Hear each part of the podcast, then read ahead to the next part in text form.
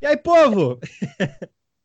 Aqui quem fala é Ricardo Martins, diretamente de Düsseldorf, na Alemanha. Oi, pessoal, eu sou a Carol e eu tô em Accra, em Gana. Fala, seus perdidos. Aqui é o Kainan, diretamente do Senegal. Então, cara, nesse programa a gente é, é a parte 2, né, dos estereótipos africanos, né? A gente gravou a parte 1 um no, no podcast do menino Kainan, com a gente aqui. Tá faltando o Davi, o nosso menino cabeça para baixo. E naquele podcast a gente já falou de dicas de viagem, segurança, mulheres na África, lugares prediletos, visto, corrupção, comida.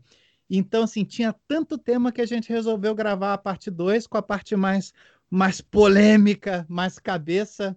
E para deixar o pau quebrar, então fica aí depois da vinheta. Você está ouvindo Roda Mundo. Roda رود موندو ulimwenguni جولة حول العالم Autour du monde Rodamundo Rodamundo, mate.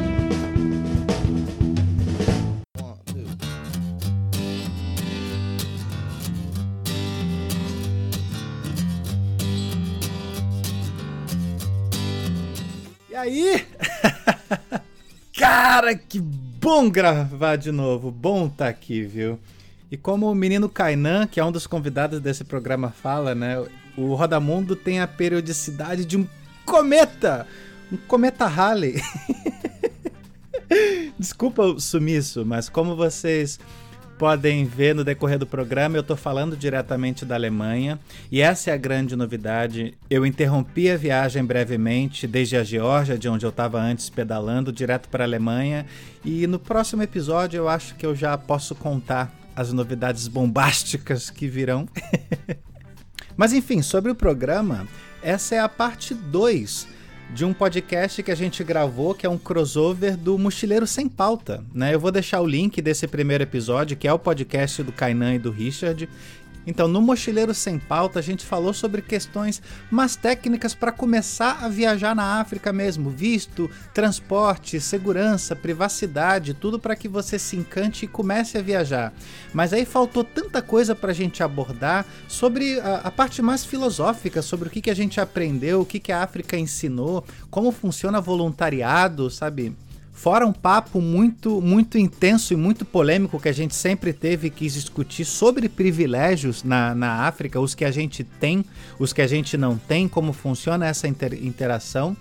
Então, enfim, espero que vocês gostem. Esse é. Eu, eu tô dizendo isso a cada episódio, mas esse é sem dúvida um dos meus episódios favoritos. A, a interação entre o Kainan e a Carol é, é impressionante. E por mais que a gente tenha falado de temas muito difíceis, a gente fez isso se divertindo baldes. Fora que, assim, no papo de bastidores a gente deu muita, muita risada, mas aí o programa ia ter três horas. Kainan e a Carol, eles estão viajando há três e três anos e meio, mais ou menos, cada um, então tem muita coisa, muita experiência prática de, direto do front e eles estão falando diretamente da África, de onde eu morro de saudade, aqui no inverno a menos dois. Enfim, fiquem com o programa, espero muito que vocês gostem. Escrevam para canalrodamundo@gmail.com para sugerir pauta, para dar feedback, falar o que achou, o que gostou, o que não gostou. Manda aí. Abraço.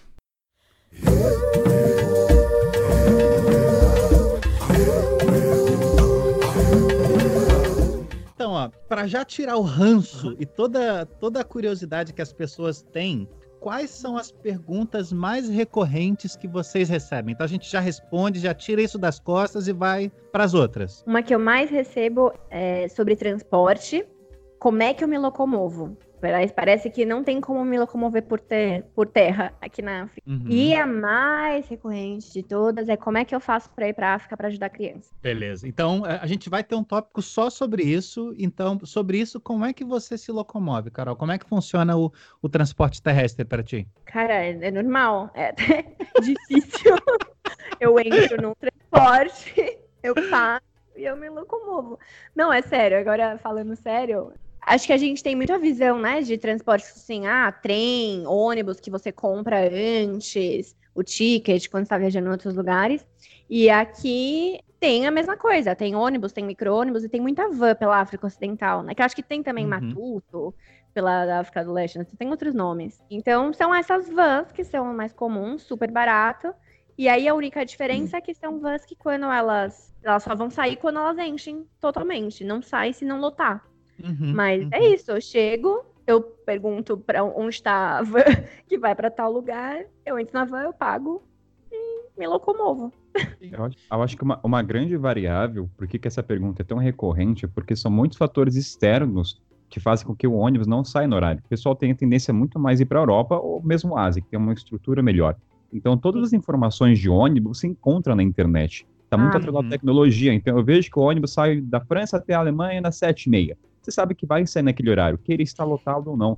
E no continente africano, não tem isso. Você- geralmente, para você checar aquela informação, se fa- falo pela experiência que eu passei, se faz necessário você no guichê perguntar, e Sim. mesmo assim, quando você pergunta, tá muito a mercê de outro funcionário falar outra coisa. Então, não- você não tem a certeza se aquele ônibus vai sair, tem a Uhum. questão da estrada, tem questão de chuva, então não- o pessoal pergunta por que você não encontra informação na internet. E quando Ah, sim. encontra, É, tá muito desatualizado. Às vezes você entra num site do Kenya da empresa, você vê lá que o site foi criado em 2007, aí se liga pro telefone, mal falam, entende? Então eu acho que esse é o motivo de o pessoal perguntar. Então é uma questão da informação sobre o transporte, não sobre o transporte em si, né? boa. Exato. É, exatamente. Na África Ocidental, você não vai se locomover se você ficar procurando pela internet. É conversar com as pessoas. Perguntar pra ex- pessoa onde fica a estação. E chegar na estação e falar onde é que tá o transporte para tal cidade. É na base da conversa. E é por isso que os grupos no Facebook e de WhatsApp são tão importantes, porque você pega informação do último viajante que cruzou. Então tá atualizado. Então, ah, o cara foi para Guiné-Bissau, ele publicou antes. Se você perguntar, gente, como é que é o transporte daqui onde eu tô para a fronteira? Aí um cara que atravessou semana passada fala, pô, Caína, atravessei, é do tal horário, o preço é isso.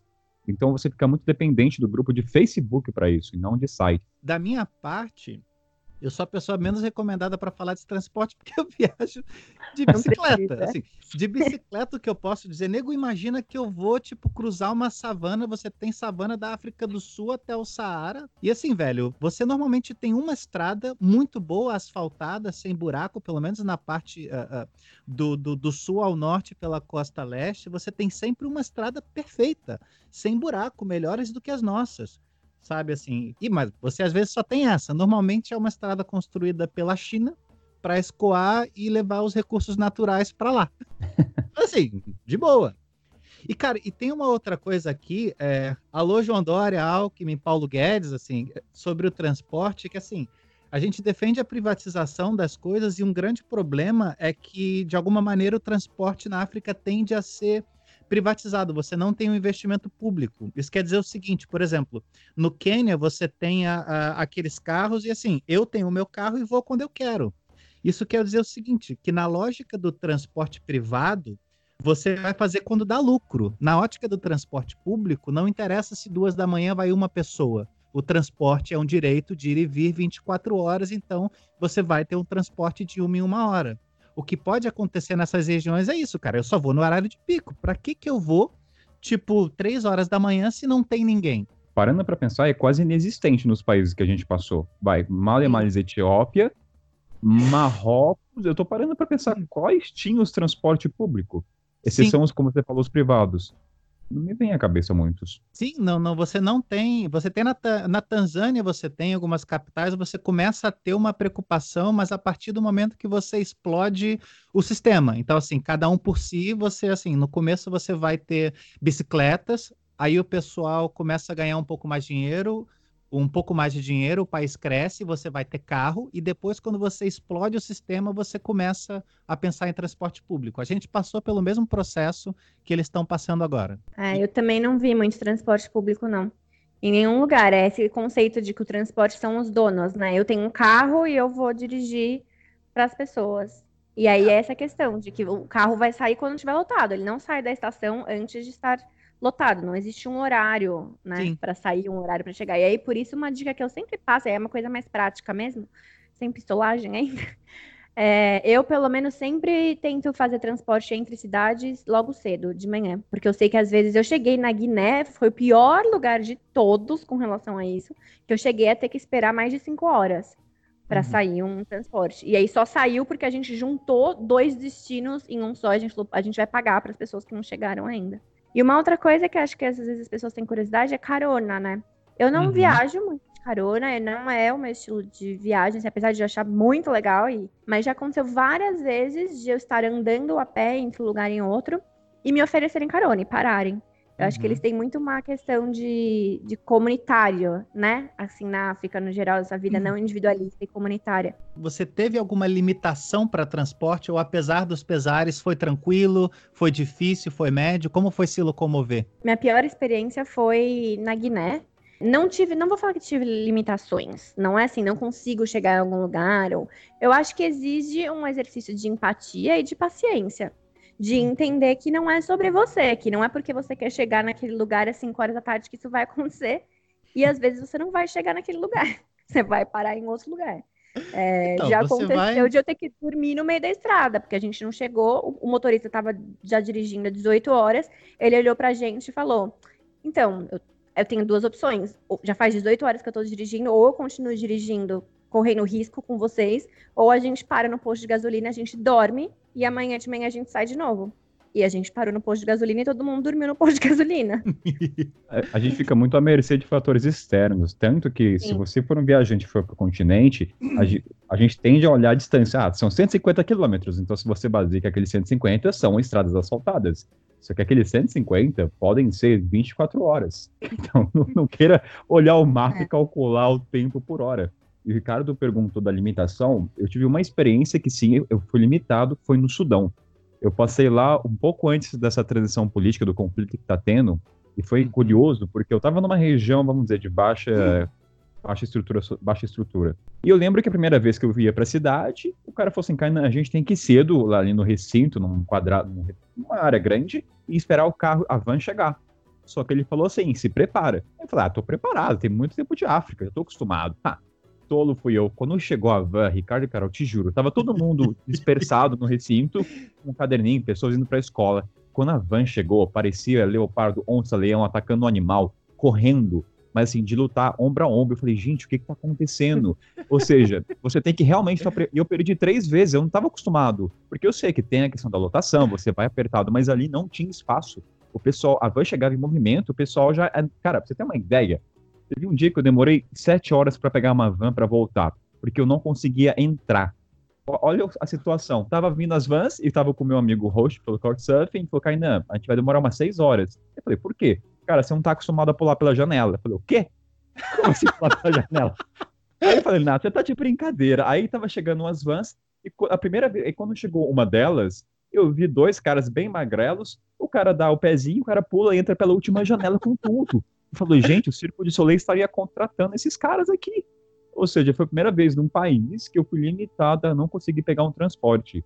E dentro de Porra! todos os países, não sei se você passou por. A Ricardo tava de bicicleta, então não conta, mas o Sudão, para mim, foi o mais difícil de viajar dentro da metrópole, não de cidades para cidades. Eu diria que até o Sudão foi um dos melhores, mas para você se locomover do centro para uma região, foi um dos mais difíceis, por causa da questão da gasolina. Exceção aos outros países, de onde cabem 6, cabem 10, 20, isso aí é normal, isso aí é só uma outra realidade. Mas você chega no ponto B. Um resumo que eu, que eu escuto com os viajantes sobre transporte é muito isso, assim, cara, olha, entre A e B, você vai chegar, vai chegar bem, vai ser uma experiência satisfatória e isso vai ser repleto de imprevistos, e repleto de surpresas, de coisas para você descobrir que vão te tirar da zona de conforto, e isso é bom para muita gente, para ficar na parte prevista, para ficar dentro do que você já espera, era só você não ter ido. Ficava na sua casa, Hum. desgraçado. As minhas experiências em transporte talvez foram algumas das experiências mais marcantes e que mais me mudaram, me fizeram questionar. Porque além de tudo, vai ter esses imprevistos, mas é tanto contato com as pessoas. Imagina você passar 20 horas dentro de um táxi compartilhado com 10 pessoas dentro de um táxi. É muito contato, né? Muita conversa, muita interação. É, então, para mim, são as experiências mais valiosas. Assim, eu, eu é- é, não exige paciência, exige empatia, mas cara, é isso que você falou, Ricardo. Se é para ficar na zona de conforto, não sai de casa. Você não vai ter um imprevisto que vai deixar tudo inseguro, que você vai ter um acidente e vai morrer. A tendência é que não seja assim. Você tem entre- eh, imprevistos dentro de uma margem segura e tolerável. Eu vou te falar, sabe qual é a melhor coisa no continente africano de transporte? A comida vem até você. Você não precisa sair. É só Ah, ficar do lado da velho. janela e vem um balde de banana lá, você compra e pronto. Você não precisa sair, isso é incrível. Você vai ter, você vai ter uma oração, uma prece, você vai ser abençoado já dentro do ônibus. Tudo acontece lá, você não precisa rezar lá fora. O padre vai estar do teu lado já, vai estar fazendo o nome do Pai, do Filho do Espírito. É incrível. Então tá tranquilo. Oh, Pra, pra que cinto? saudade. Pra que cinto se tem 10 padres no carro, já no ônibus? Não precisa de cinto, não. Ah, tamo junto. Sinal vermelho. Sinal vermelho não é um negócio que você tem que parar. É uma recomendação. Olha, se você estiver de bom humor, convém parar. Exato. Kainan, perguntas para você que te fazem recorrentes, para as duas principais, assim. Vamos lá. Tirar a fotografia, por que, que falar que é jornalista ou fotógrafo não cai bem? Porque como Ah. eu comento bastante, eu falo, olha, a imagem do jornalista, tanto como fotógrafo dentro do continente, não é dos melhores.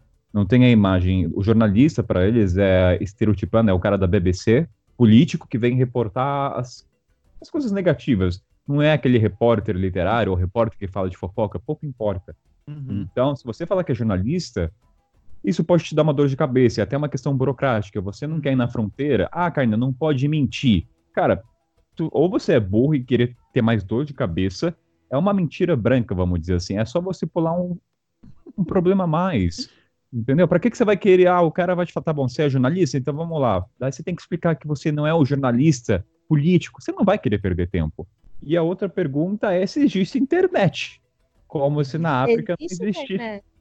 Como é que a gente está gravando esse podcast agora? É, então, eu acabei de colocar um satélite para conectar dos Estados Unidos, então estou fazendo toda essa linkagem aqui. No Senegal não tem internet, gente. É uma área remota. Estou usando a minha artimanha tecnológica aqui. Claro que tem, seus ouvintes, para com isso. É claro que não dá para comparar qualidade de internet, mas tem. Você não quer abaixar um torre de 6 gigas. Aí até eu falo, você não tem a liberdade de download. A concepção de Wi-Fi no continente Sim. na grande parte dos países não é ili- ilimitado, é limitado. Então você não pode lá querer abaixar as suas coisas que você tanto gosta. Não vai. Então você tem que ser mais é, moderado em relação ao número de downloads. Mas existe. Então, Cara, gente, dá pra você estar no meio do deserto do Saara assistindo um vídeo pornô tranquilo. Dizem! Dizem! em Dizem. HD. Deve dar pra. Um amigo, um amigo meu falou. E olha que, tipo, Mauritânia. Eu tava falando com a minha mãe de- da Mauritânia. A internet não é das melhores, mas estava lá falando, mandando uma mensagem. Então é muito possível. Se a tua, se a tua preocupação é internet, relaxa em relação. Tu tá, tem, você tem que estar mais preocupado com power bank. Sim. Eletricidade, em alguns países, vai depender muito da energia solar. A gente, assim, vamos esquecer os centros urbanos e as capitais. Fora disso, eletricidade em certos países pode ser um problema. Então, em vez de se preocupar com a internet, preocupe mais com o carregador portátil. E eu te diria mais, cara. Eu acho que é até o contrário. A África tende a ter as melhores internets do mundo. E te digo assim, do que eu cruzei da Europa e que eu cruzei da, do que eu cruzei da África, a África dá uma saraivada, uma surra na Europa. E a- uma das melhores internets do mundo, tipo top 3 nos últimos 10 anos, é a Safaricom no Quênia. Eu quero, assim, isso quer dizer que você vai pagar de 5 a 10 dólares para ter, assim, 10, 15 GB por mês. Dá para você assistir o seu YouTube, dá para você falar no teu Skype, usar teu WhatsApp o mês inteiro sem precisar se preocupar. E sem sacanagem, você vai estar no meio de uma savana, você vai estar no meio do deserto do Saara com o seu 3G funcionando. Quando a gente está acostumado no Brasil, sai dos grandes centros, vai um pouquinho para uma cidade do interior e esquece. Ricardo, um adendo, tem uma matéria mostrando, acho que é de 2017, quais são as melhores e as piores internets. A primeira é o Quênia, e tem um outro fato que é curioso, no Brasil, como tem cada empresa uma área que ela abrange mais, no África é a mesma coisa. Então, no Malawi, você está numa região sul, a empresa que domina aquele recinto. Você vai para o norte, é outra empresa. Então, no meu Uhum. caso, constantemente eu me vi obrigado a mudar de empresa porque aquela empresa não tem um, um satélite ou uma antena naquele, naquela região. Gente, tem- existe é internet, estereótipo. existe TV, existe smartphone, existe tecnologia, existe desenvolvimento, existe centro urbano, né? É, É, né? isso, assim, essa imagem de que a África é, é uma grande savana cheia de pobreza e miséria e elefantes é, é na sua cabeça. tá? Existe desenvolvimento aqui normal. Hoje em dia se fala muito, né, no Ocidente, de pagamento, de, de cancelar os cartões, não ter mais cartão, né? Fazer pagamento por telefone. Esse é o Uhum. grande desenvolvimento do Ocidente hoje em dia.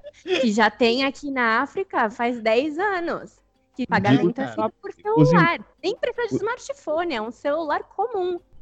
A gente pode falar do Zimbábue, que, que agora implementou no país inteiro o pagamento por celular. Eles estavam passando pela crise da falta de dinheiro e uma questão de curto espaço resolveram criando um aplicativo de celular, desde o básico até o smartphone, com pagamento em online, é, de crédito celular. Resolveu-se o problema do país inteiro. No próprio Quênia, como o Ricardo falou, como ele é, uma, ma- é a maior empresa, eu lembro uma situação que foi engraçada. Eu perdi o cartão com o PIN, a senha. Eu tive que trocar por uma outra empresa, coloquei de volta e eu não sabia mais. Eu joguei o cartão fora, como muitos brasileiros fazem, acredito. Aí eu perguntei para minha amiga, pô, eu não sei meu PIN, como é que eu faço? Ele falou assim: você perdeu seu PIN? Eu falei, perdi. Como assim você perdeu? Aí eu me toquei que o PIN para eles, para o pessoal entender, esse cartão Kenya Safari, a pessoa, a pessoa utiliza como conta de banco. Da Sim. transferência, como é que é o nome? É Safari, eu não lembro agora, tem um termo. O que rola é o seguinte: é, esse sistema é, se chama um sistema de PESA, né? Então é M-PESA, B-PESA, alguma coisa assim. E esse sistema Sim. foi criado. Na verdade, assim, é, a gente chegou a ter uma coisa parecida no Brasil, que, por exemplo, digamos que eu tenho 10 reais no meu, no meu cartão, você quer fazer uma ligação, eu transfiro um real para você. Então a Safaricom fez esse sistema. Como lá os bancos são muito espaçados, ao invés de transferir um real para ligação, fizeram isso. Olha, eu vou te transferir 10 reais e aí para comprar, sei lá, cinco refrigerantes. E aí depois, quando você quiser comprar outra coisa, você vai transferir esses 10 reais para você, para outra pessoa. E isso virou um sistema de moeda. E aí a Safaricom, malandramente, ao invés de cortar, ela resolveu fazer disso um sistema oficial. Isso quer dizer o seguinte: você não vai precisar pagar imposto, você não vai precisar depender dos grandes bancos. Você, ao invés de você colocar o, o dinheiro no seu cartão do banco, você recarrega o seu celular e no meio do nada, uma barraquinha, a pessoa vai ter. Não vai ter, ela vai ter um telefone, é tudo que ela precisa para fazer qualquer transação financeira. E, e digo mais, isso é o que fez a- a- o sistema de telefonia da África se desenvolver tão bem, porque funciona como um sistema bancário. Aqui em Gana tá quebrando os bancos esse sistema, porque as pessoas não abrem mais conta em banco. Não precisa ter conta, né? É só você ter um celular e pronto, paga tudo. Paga Quem vai, sacar, quem vai sacar em banco são os turistas, nós. Turista e Exato. gente executivo, pessoal de multinacional, né? A vinheta não pode ser a gente cantando? Jambo, jambo, sana, coloca minha voz aí. Caribo, caribo, sana. E ó.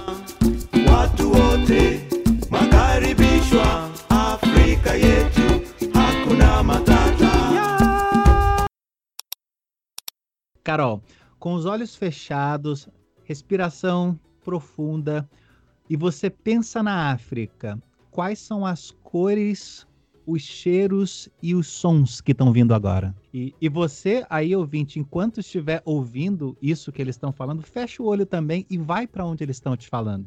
Nossa senhora. cores. Todas. Todas as cores. É tudo muito colorido e isso eu lembro que é a primeira coisa que me vem na cabeça. Minha primeira memória de como tudo é muito colorido aqui. Roxo, amarelo, verde, tudo muito vivo. As roupas todas misturadas. Então, cores é isso. É tudo muito vivo, muito alegre. E muito roxo e amarelo. Muito, muito roxo, amarelo, laranja. Cheiros, ah, óleo. Nada romântico. Começou tão romântico, bonitinho, né? Cheiro de óleo. Dendê, muito dendê de cheiro. É, muita comida, né? Cheiro de comida em todos os lugares que eu vou, mas comida é boa, um cheiro bom. E cheiro, eu acho que cheiro, não sei classificar esse cheiro, mas sabe cheiro de, de natureza? Cheiro de cheiro refrescante, assim, de, de verde, de Som, o que, que você tá ouvindo agora tambor. eu tenho uma frase que eu sempre falo, que é que por aqui tem muito mesmo, que ouvir o tambor na África segue. Segue até achar de onde está vindo esse tambor, que você vai ter sempre uma experiência que com certeza vai ser memorável. E eu danço, né? Então vamos também colocar um contexto aí. Eu sou muito conectada com música e com dança. Menino, menino Kainan, tá com o olho fechado aí? Quais são as cores que estão vindo aí? Eu vejo duas cores. De um lado, eu vejo muitas estampas coloridas, cores fortes, mas ao mesmo tempo eu vejo vestimentas brancas e beges. É muito ligado ao islamismo dos países como Sudão, Mauritânia. Então tem esses Uhum. dois contrastes. Porque ao mesmo tempo que um país, como a Carol falou, são muitas cores vibrantes, um roxo, verde, todas as cores. Em outros países não existe essas estampas. Então me lembra agora o Sudão, a Mauritânia, o Egito, você já não encontra esse tecido africano que o pessoal tanto almeja. Então são essas duas imagens que me vêm. Cheiros. Cheiro de carvão quando vai cozinhar. Lembro que cozinhava bastante, pegava lenha, então o cheiro do carvão é muito forte para mim. E cheiro de africanos trabalhadores. Eu não sei como é que é, um cheiro de suor de quem trabalha muito no batente. Isso me vem agora fechando os olhos. Não tô falando daquele cheiro no tom cômico de carro, não, mas o cheiro, cara, que pega o machado, vai trabalhar e volta aquele cheiro de homem e mulher que voltou de um dia árduo. Nossa, parece. Eu tô, tô imaginando o Xadê eh, tocando, tá ligado? Smooth operator, tá ligado? Cheiro de baixo. Tu pode entender por esse lado. Vai ter um gente que vai falar, nossa, que belo, mas tu me fala, pá, esse cara tá querendo um cheiro de macho mesmo. Claro. Ah, então, sabe muito a mim como a mensagem vai ser transmitida. E som, cara. Som de madeira. Me vem muito som de cortando lenha, de carregar, de quebrar madeira para fazer um cercado. Eu acho que como a minha experiência está muito atrelada a trabalhos envolvidos com isso, esse é o, esse é o som que me vem. Não é tambores, longe disso, é madeira e cheiro quando pisa na, como cheiro de crianças pisando no chão. O som pisando na pedra, no mato, quebrando o galho. É isso que me vem na cabeça. O que, que te vem na cabeça? Nossa, cara. Difícil. É, é muito. Porque assim, eu, eu, eu viajo por gente, né, cara? Então, assim, eu sempre tenho som de sorriso. Eu tenho som de, de pessoas sorrindo, gargalhando ou de vozes sorridentes. Sabe quando você fala de uma maneira amável?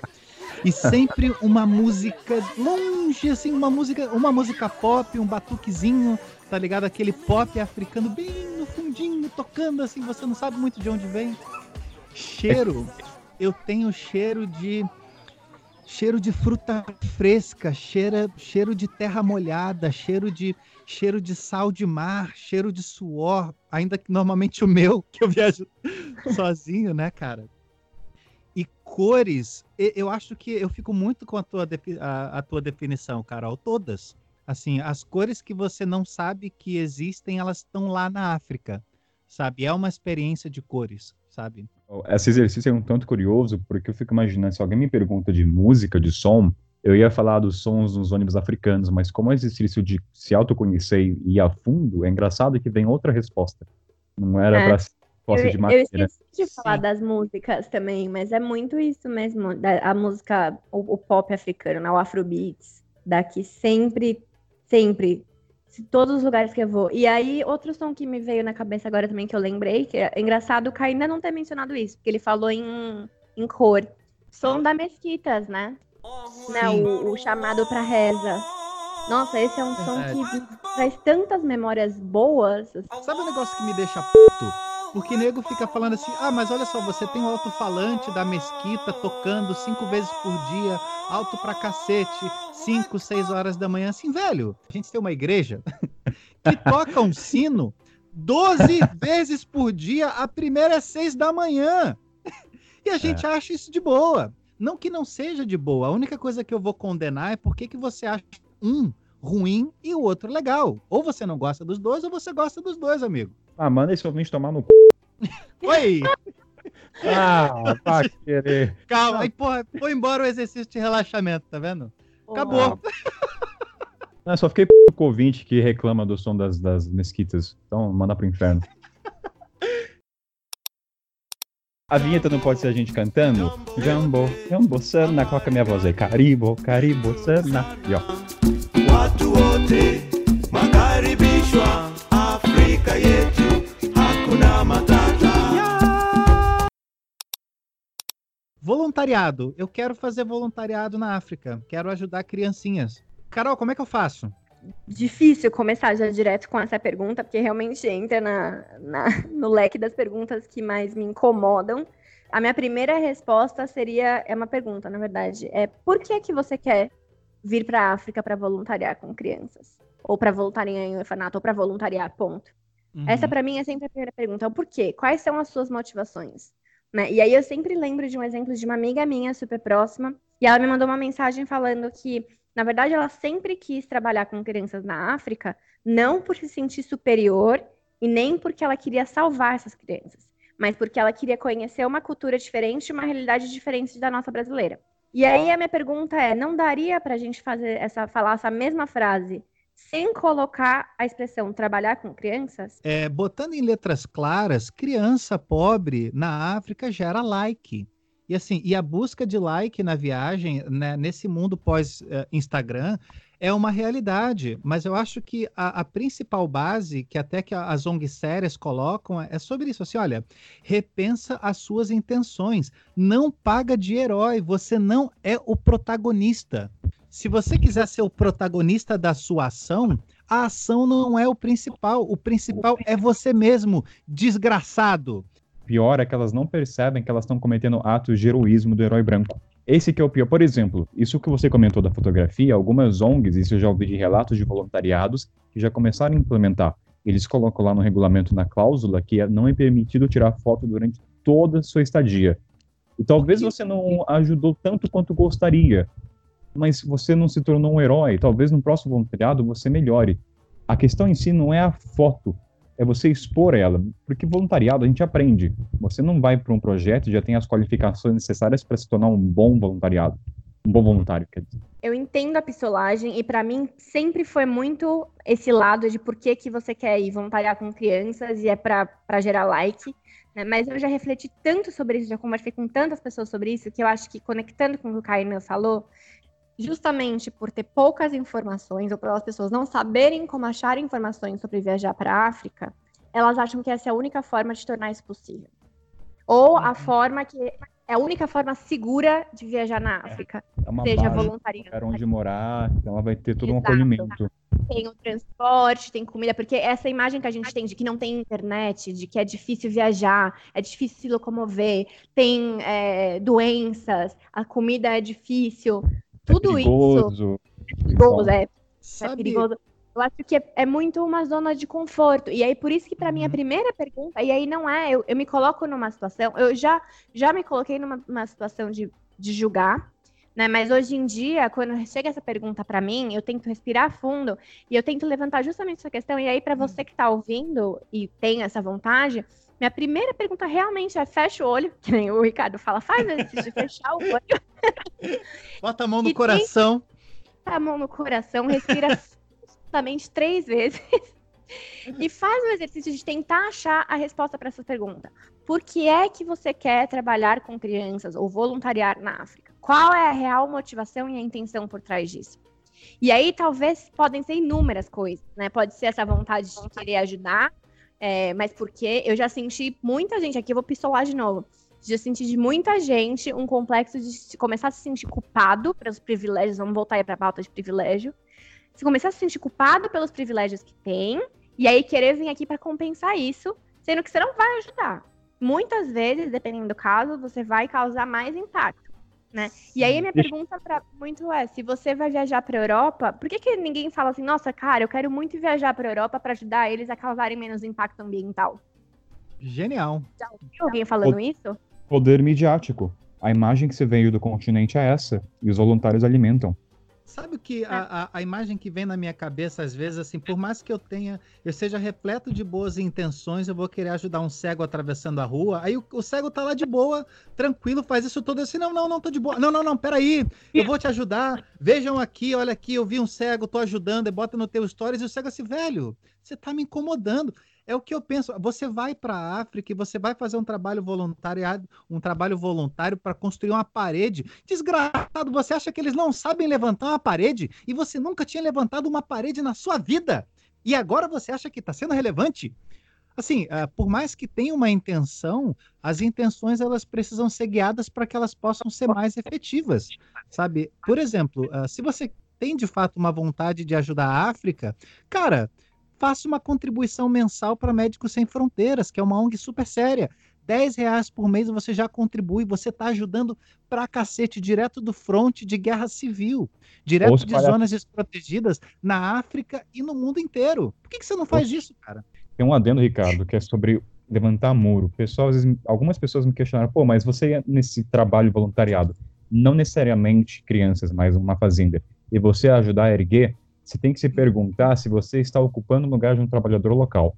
Porque Sim, já aconteceu de projetos, eu perguntar, olha, mas eu estou indo, tipo, o meu trabalho vai ser braçal. Eu vou estar ocupando o lugar de alguém nessa fazenda ou não? Ou eu vou estar só ajudando a produtividade, colher milho ou não? Eu falei, não, Caina, todo mundo vai estar lá, tem os funcionários locais, vocês não, você não está retirando. Então, essa é uma observação que você tem que fazer. Veja se, se o seu conhecimento está tirando uma ocupação de alguém. Ah, Caina, mas aí o cara não tem dinheiro para pagar. Isso é outros 500. O foco aqui agora é se você vai ocupar o lugar de alguém ou não. Foi justamente um caso sobre erguer muro que me fez começar a questionar e rever e perguntar e pesquisar e conversar sobre esse tema.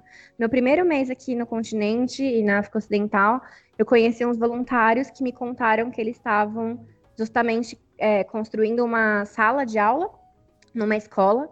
E aí eles perceberam que todos os dias eles iam lá, construíam, ah, subiam um muro, todas as noites o pessoal da comunidade ia, destruía tudo que eles tinham construído e construíam em cima novo.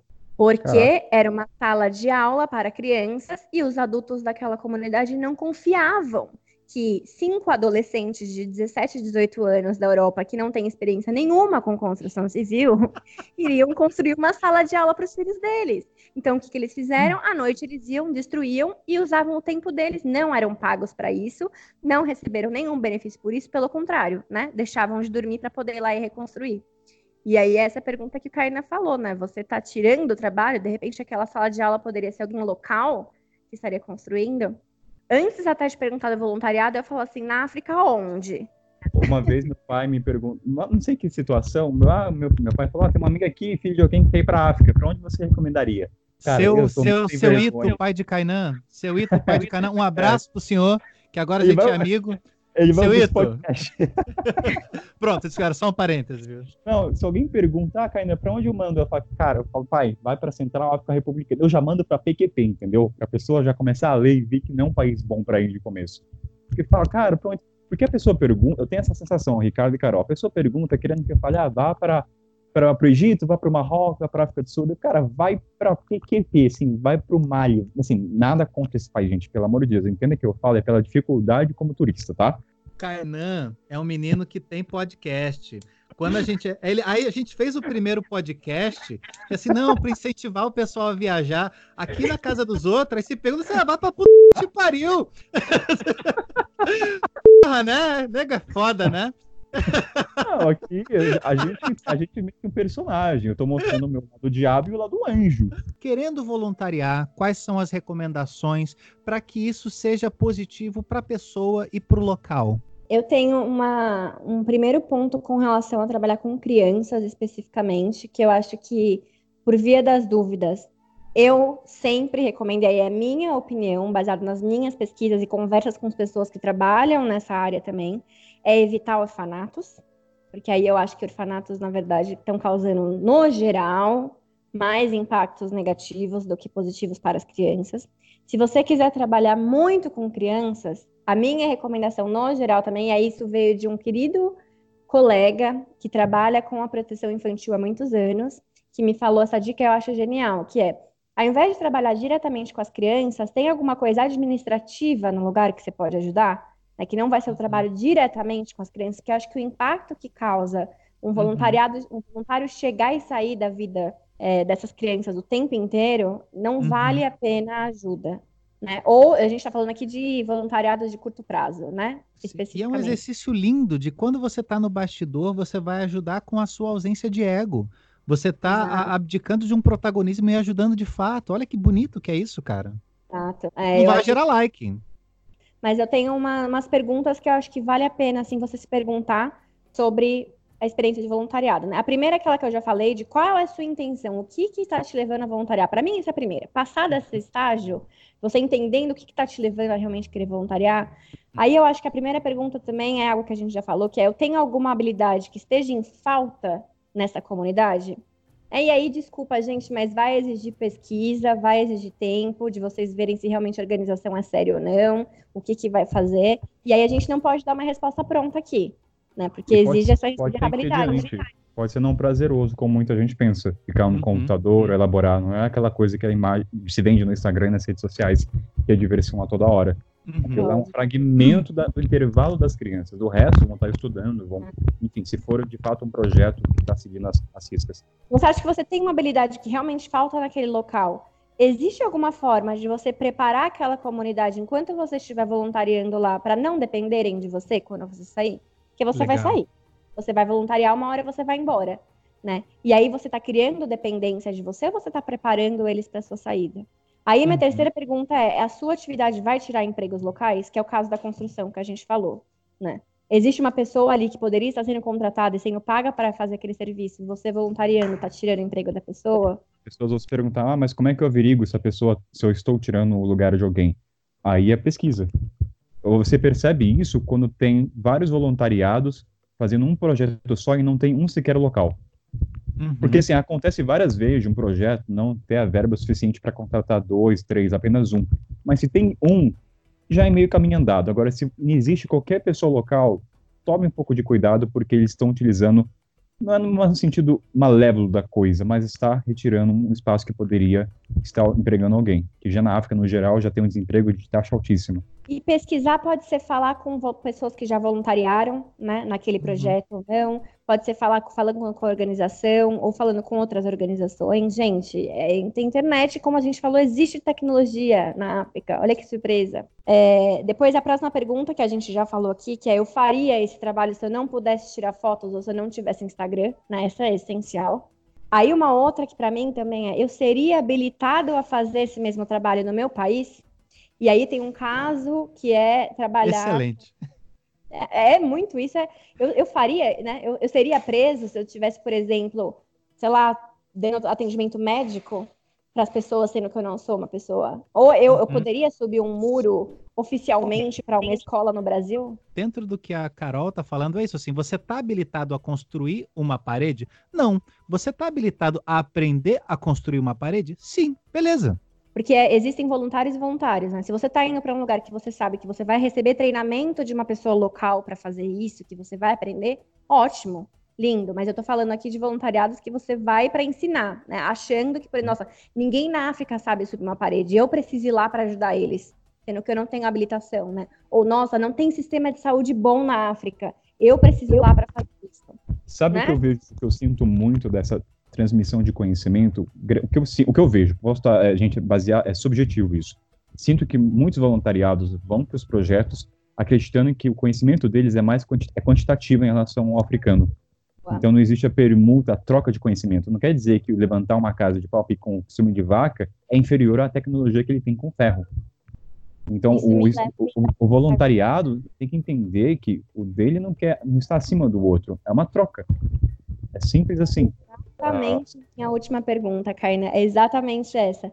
Que aí a minha pergunta, para mim, essa é uma pergunta muito importante para você se fazer se você quiser voluntariar. É, existe uma relação de troca nesse voluntariado?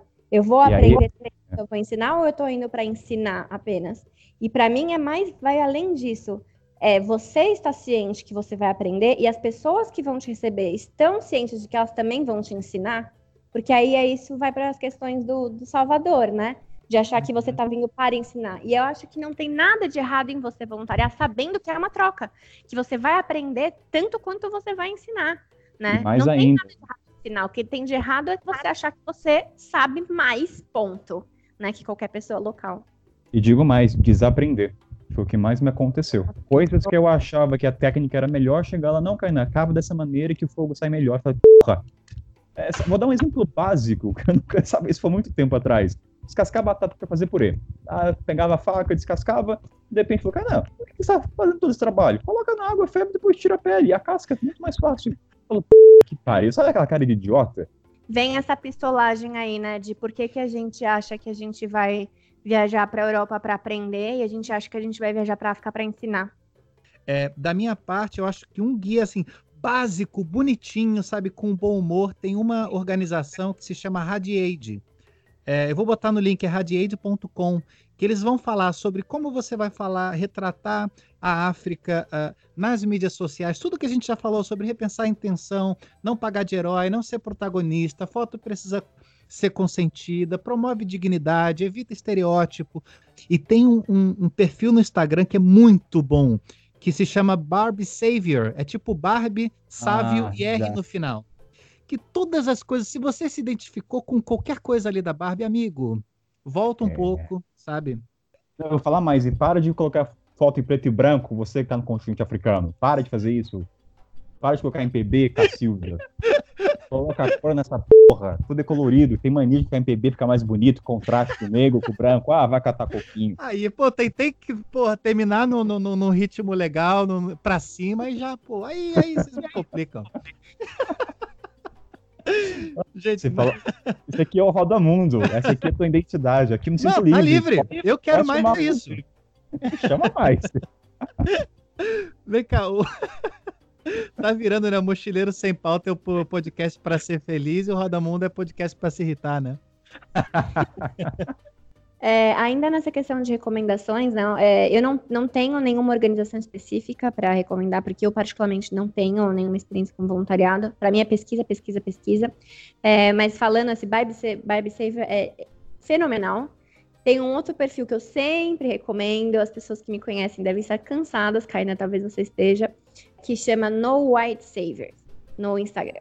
É um perfil que pode incomodar muita gente, vai te incomodar profundamente, eu acho, mas é aquele incômodo necessário que vai te ajudar também. A gente vê pessoas tirando foto e tudo mais, mas cabe a gente ter a responsabilidade de abordar de uma maneira amigável e não atacando a pessoa, como se a gente já tivesse todo o conhecimento sobre isso. Ah, o cara é o anjo branco, ó, tá errado. Pô, cara, calma lá. Talvez, muitas vezes o que eu sinto é que o cara não percebe que ele comete esse anjo salvador. Não percebe, é inconsciente.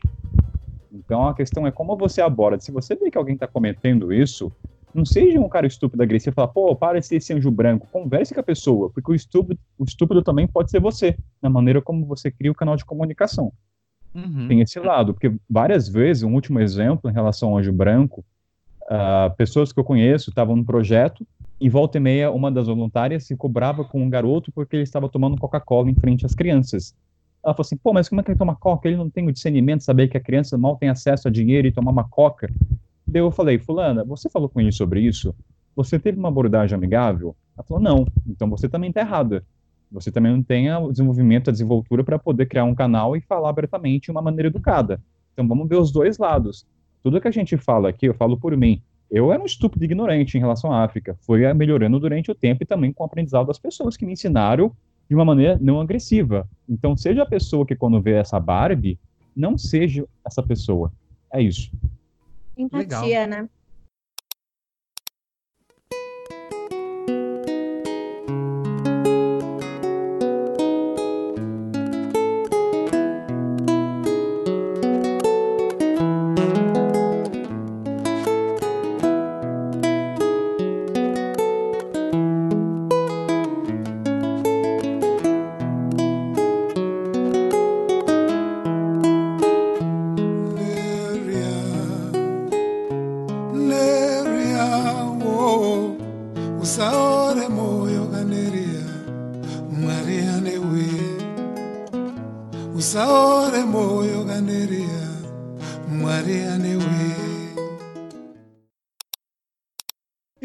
Já que a gente tá nesse clima de, de ódio, rancor e ranço, Vamos aproveitar, vai, vai que tá vamos fervoroso o negócio. começar aqui. no, no, no, no tema que mais dá, dá, dá polêmica entre a gente, assim. Se vocês escutarem o programa do Kainan, né, que aí vai ter o jabá no final, que é o Mochileiro Sem Pauta, né? O, o Kainan e do Richard, tá? Só pra Sim. não deixar ele de fora.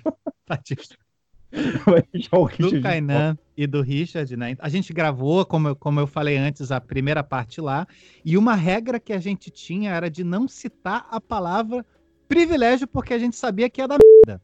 E aqui, amigo, Roda Mundo não é, chata, não é chapa branca. Não só a gente vai falar de privilégio, é livre de falar a palavra privilégio, privilégio, privilégio, como tem uma pauta só disso. Coloca o barulhinho de nocaute aí. Pim, pim. de-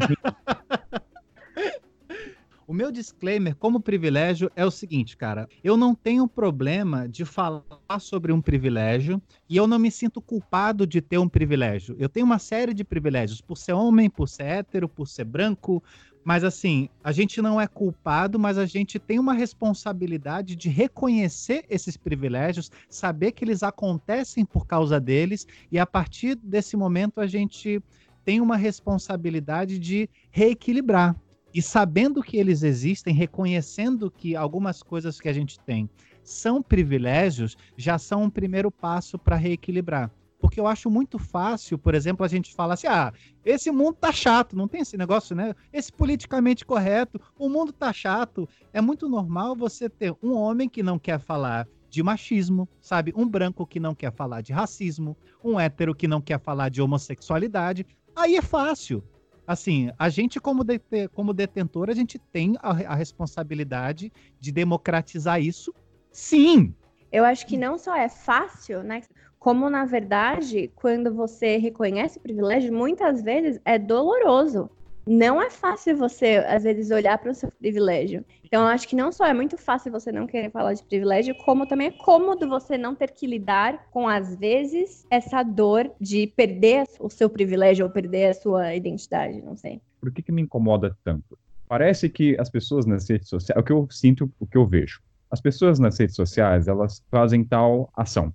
E parece que sempre tem que ter uma justificativa que ela é uma pessoa privilegiada concordo que tem que reconhecer, você é uma pessoa privilegiada, sendo branco, viajando no continente africano. O problema é quando você fala que viajar de carona sendo branco é fácil.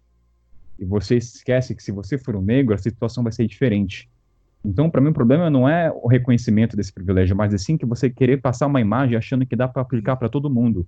É como se fosse assim, Carol tá viajando, ou eu estou viajando e falo, gente, viajar na África é fácil, porque a carona é fácil, as pessoas são muito acolhedoras. Mas aí, se eu for falar disso, eu falo, gente, mas esperem, não é para todo mundo. Então, a palavra, assim, ela vem agregada para mim como uma conotação ruim, como desmerecimento. É por isso que me incomoda tanto.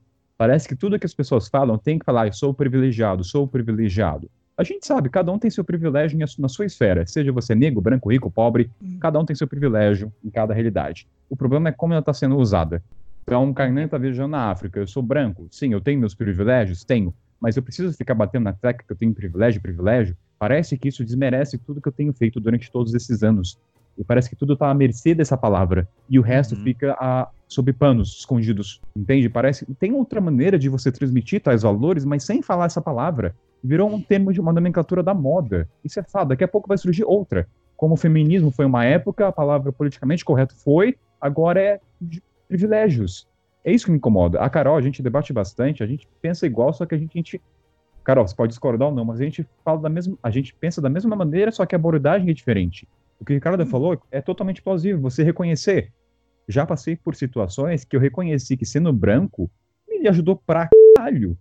E eu falo, cara, se eu fosse negro, isso não aconteceria. Mas eu não hum. preciso ficar passando a imagem que viajar é fácil. Não, nunca falei isso e nunca vou falar eu acho que tem uma coisa nem tanto a um lado, nem tanto a um outro, que, por exemplo, a gente não tem obrigação de falar que o que a gente tem é um privilégio, mas a, a maneira que a gente aborda, ela pode ser mais cuidadosa. Às vezes até com a imprensa, por exemplo. Você tem, por exemplo, um cara, uh, você tem uma matéria assim, olha, larguei tudo e fui viajar. Assim, tá, para você largar tudo, desgraçado, você teve provavelmente uma educação, e educação é privilégio, sim. Você tinha um carro que você vendeu, você de repente não precisava pagar as suas contas e por isso que você foi viajar. Você tinha sua mamãe e seu papai pagando as coisas. Tá de boa. Se eu tivesse os meus pais pagando, eu acharia isso maravilhoso. Isso não é ruim. Mas a partir do momento que a gente vende isso, não, é só você largar tudo que você tem, vende o carro. E a gente não reconhece, a gente coloca que é qualquer um que faz, a partir disso, isso vira um problema. Entende? São os, os excessos de um lado e de outro que me incomodam. Tava falando, eu acho até um pouco irresponsável, assim, vender essa ideia, né, de que eu fiz, qualquer um pode fazer, e sem reconhecer os privilégios, e aí eu não estou entrando aqui no mérito de usar a palavra ou não, mas vender essa ideia de que qualquer um vai ter a mesma experiência que você, privilegiado, sim, porque somos, né? E aí vamos falar aqui uma coisa somos todos os três brancos, né? Para começar. Sim. Nesse podcast. Então, acho importante a gente partir também nesse ponto que estamos falando de um lugar de fala de três pessoas brancas. Ah, Só um E- pequeno parêntese. Eu sempre fui branco no Brasil, eu tenho 34 anos. Assim, eu sempre fui branco no Brasil. Na África eu sou escandinavo, na Alemanha eu sou latino. que eu acho, de novo, eu tava falando, eu acho irresponsável essa ideia de que de vender que qualquer um pode fazer sem olhar para os seus privilégios e reconhecê-los. Porque acaba criando uma questão que a gente nem tópico aqui de viagem, mas eu vi em um outro podcast, uma outra gravação sua, Ricardo, que é essa questão de que, para mim, isso tem, eu tenho refletido muito sobre isso atualmente, que largar tudo e viajar virou um novo sonho de consumo, né? O que era antes uma expressão de liberdade e que talvez eu acho que para nós três ainda represente isso, né? Uma nossa busca por liberdade, etc. Acabou virando um sonho de consumo de muita gente porque é uma ideia vendida, né? Agora não é mais ter o carro do ano, o sonho de consumo do jovem brasileiro, é largar tudo e viajar. Então, enfim, eu só acho responsável. E aí minha pergunta para o Kainan, Kainan, A risada antes, né? É, eu entendo o seu ponto, essa questão de, de não querer falar de palavra privilégio. Eu entendo, mas eu não concordo. Que eu acho que é justamente a gente já teve essa conversa, né, sobre a palavra feminismo. Que eu entendo que ela incomode muitas pessoas, mas para mim ela é muito importante de ser falada e falada e repetida e repetida, porque eu acho que isso traz consciência. Mas eu entendo o seu ponto, mas você acha que você tem privilégios? Eu tenho certeza que eu tenho privilégio, Carol. A mane... Ué, ser branca é o primeiro. Vejo uma família de uma estrutura boa, de educação, de ter um pai artista e uma mãe que trabalha com história, de terem me ajudado a vir engatar o começo para vir para a África. São vários privilégios. O ponto para mim é a transmissão da informação. E essa palavra ela está sendo usada com outros intuitos. Vou dar um exemplo. Vamos falar do Sudão. O Sudão é um povo muito acolhedor, partindo da minha experiência do Ricardo também, certo? Sim. Mas até que ponto é acolhedor, sendo que você é branco ou não? Será que o negro, seja do- das Américas, seja de qualquer país africano, será que o acolhimento seria o mesmo? Então, quando eu falo que o Sudão foi acolhedor, eu falo ele foi acolhedor, acolhedor para mim, na minha experiência. Eu não fico falando que ele é acolhedor com todo mundo. Eu não sou todo mundo. Então, eu tenho a responsabilidade de falar com palavras importantes que denotam que foi a minha experiência. Se for um negro brasileiro, será que eles vão ser tão calorosos? Porque, na, vou dar um exemplo da Mauritânia. O- uma pessoa lá falou que não hospeda negros de outros países, porque a família vai achar que a pessoa é uma prostituta. E eu tô falando, ele contou a história que a negra em si não era do continente africano, era uma colombiana. Eu, Uhum. eu consigo falar de privilégio, mas sem falar de privilégio. Você consegue falar de feminismo sem utilizar a palavra feminismo. Mas essa aqui é a questão, assim, sociologicamente falando, quem define a pauta é quem não detém o privilégio. É, tem o mesmo impacto de você de você ter um louro de olho azul, se não. Esse negócio eu acho que não precisa falar a palavra racismo. O complexo de Morgan Freeman, tá ligado? Eu não concordo tanto com isso. Você consegue falar sem falar a palavra. Por Mas exemplo, por que, você, que a palavra incomoda tanto? porque a Você palavra reconhece esse Mas não, por- que que não falo? Porque a palavra atualmente ela tem essa conotação para mim. E quando eu leio texto de pessoas falando privilégio, ela sempre está conectada com isso, de uma justificativa da ação da pessoa. Parece que assim, vou falar minha história, as pessoas vão me julgar por aquilo, por eu ser branco. Então, peraí, deixa eu falar que eu tenho privilégio, porque daí as pessoas vão me olhar com maior bene- benevolência, então estou livre de qualquer julgamento. É por isso. Então, vai ter um momento que essa palavra, para mim, o que eu acredito é, espera o tempo passar, e aí sim vai poder utilizar. Como para a palavra privilégio está para feminismo. Antigamente falava feminismo, já tinha vários significados agregados à palavra em si só, sem ter o contexto. A mesma coisa com privilégio. Já tem o privilégio, já entende a mensagem que vai ser aquela, aquele texto da pessoa. Espera uns três anos, essa palavra vai estar menos carregada com informações e aí você consegue discorrer sobre ela. É por isso que eu não Uhum. falo dela. Eu consigo falar de ser um branco no Sudão e falar da hospitalidade sendo branco sem falar a bendita palavra. O problema para mim, para encerrar meu ponto de vista, é como ela está sendo utilizada. Não que seja ruim, todo mundo tem. Eu tenho vários privilégios. Já falei com falo com você. Só que eu vou falar, tá, o que, que eu vou transmitir para as pessoas? Deixa eu contar uma história que está conectada com o privilégio. Eu vou dar um exemplo, que eu não contei essa história em texto ainda, mas logo vou postar, que foi quando eu estava na Tanzânia e eu precisava ir no dentista. E eu pesquisando, na área que eu me encontrava não tinha tantos, e quando eu encontrava os que tinham e de boa qualidade, eram brancos. E eu percebi muito tempo depois que os dentistas negros eu tirava de letra. Eu não pass... eu nem sequer dava atenção, porque inconscientemente eu joguei que não atribuía a qualidade ou a educação. Porque Uhum. tinha um referencial na minha família, tem muitos dentistas, todos são brancos. E quando tinha um negro, olha que doido, do, doeu pra caralho reconhecer isso. Falei, cara, eu entendi que negro naquele país não tinha qualidade técnica que aquela, aquela mulher da Georgia, não sei onde ela era, tinha. Então, é um privilégio no sentido de reconhecer que eu vinha de uma família de estrutura de dentistas com qualidade técnica, mas que inconscientemente eu julgava que o outro não tinha. Então, eu Uhum. posso falar sobre isso, mas sem falar de privilégio. Então, É. a, a sua, a sua questão é mais com, com a conotação e não com o privilégio em si, certo? Exatamente. Então vai reclamar da conotação e não do privilégio em si, caceta! Ah, então deixa eu dar tchau aqui do programa. Tchau, gente. não, mas é exatamente por isso que eu, que eu perguntei pro Kainan se ele acha que ele tem privilégios. Cara, a gente se ama, certo? A gente fala da mesma coisa, só que de maneira diferente. Senão a gente não estaria aqui falando junto. Não, teu ponto é bem relevante, cara. Eu acho, eu acho importante e acho que é um. Essa que é a questão. Acho que nós três concordamos que é um ponto que incomoda, que seja dito, que seja falado. Eu acho que a única coisa que difere a gente é de achar que tem que incomodar ou não e de que Ah, maneira isso tem que incomodar, sabe? E o privilégio no continente africano por ser branco entra em destaque. Uma vez eu comentei com a Carol que uma coisa que me incomoda até hoje, eu falo, cara, três anos e alguns meses na África, eu nunca vi um viajante negro. Nunca. Sabe o que é isso, cara? Isso me incomoda de uma certa maneira. Eu falo, cara, por que será? Porque não os negros brasileiros, mas tem muitos negros em outros países. Será que é o medo de confundir ele com um cara da Nigéria? Qualquer país, eu tô dando exemplo, não tô dizendo que é Nigéria, mas Nigéria, Malawi, porque Uhum. existe assim certos conflitos entre países. Será que é por isso? Eu não cheguei a pesquisar, mas isso me incomoda. É, o que a gente é, diverge né, entre a gente é a abordagem, é como abordar. Mas é inegável que, é, estando na África, você tem os seus privilégios estampados na sua cara. Né? Não é nenhuma questão de escolha, eu acho. E aí tem vários exemplos, desde assim, por exemplo, eu saber que eu posso entrar em qualquer hotel, hotel cinco estrelas, sem ninguém me perguntar o que é que eu tô fazendo ali, etc. Se eu quiser ir num banheiro, por exemplo.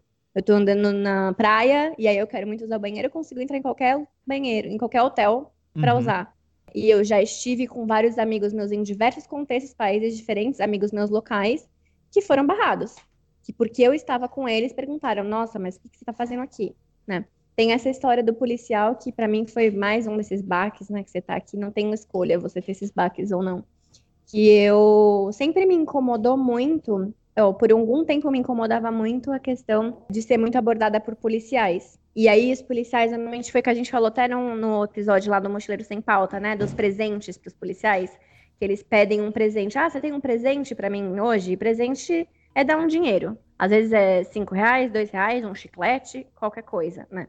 E isso eu falo assim, poxa, que saco, só porque eu sou branca, eu compartilho isso com a maior transparência, sem medo de julgamento nem nada, porque foi uma puta de uma lição para mim isso percebeu o quanto que aquilo me incomodava, porque eu achava que ele estava me abordando por eu ser branca e aquilo me incomodava. Até o dia que uma amiga minha negra comentou Uhum. sobre o fato de que no Brasil, nenhum branco, se você sair de uma loja e aquele negocinho de detector de metais apitar, e você for uma pessoa branca, não vai acontecer nada com você. E agora, se você for uma pessoa negra, é o medo que eles têm de policiais abordando. Até um dia que uma amiga minha negra brasileira começou a discutir sobre essa questão de policial e falou que eles também têm medo de policial no Brasil, mas nenhum branco no Brasil vai atravessar a rua vendo policial com medo de achar, ou vai tirar a mão do bolso, com medo de achar que o policial vai achar que você tem uma arma dentro do bolso.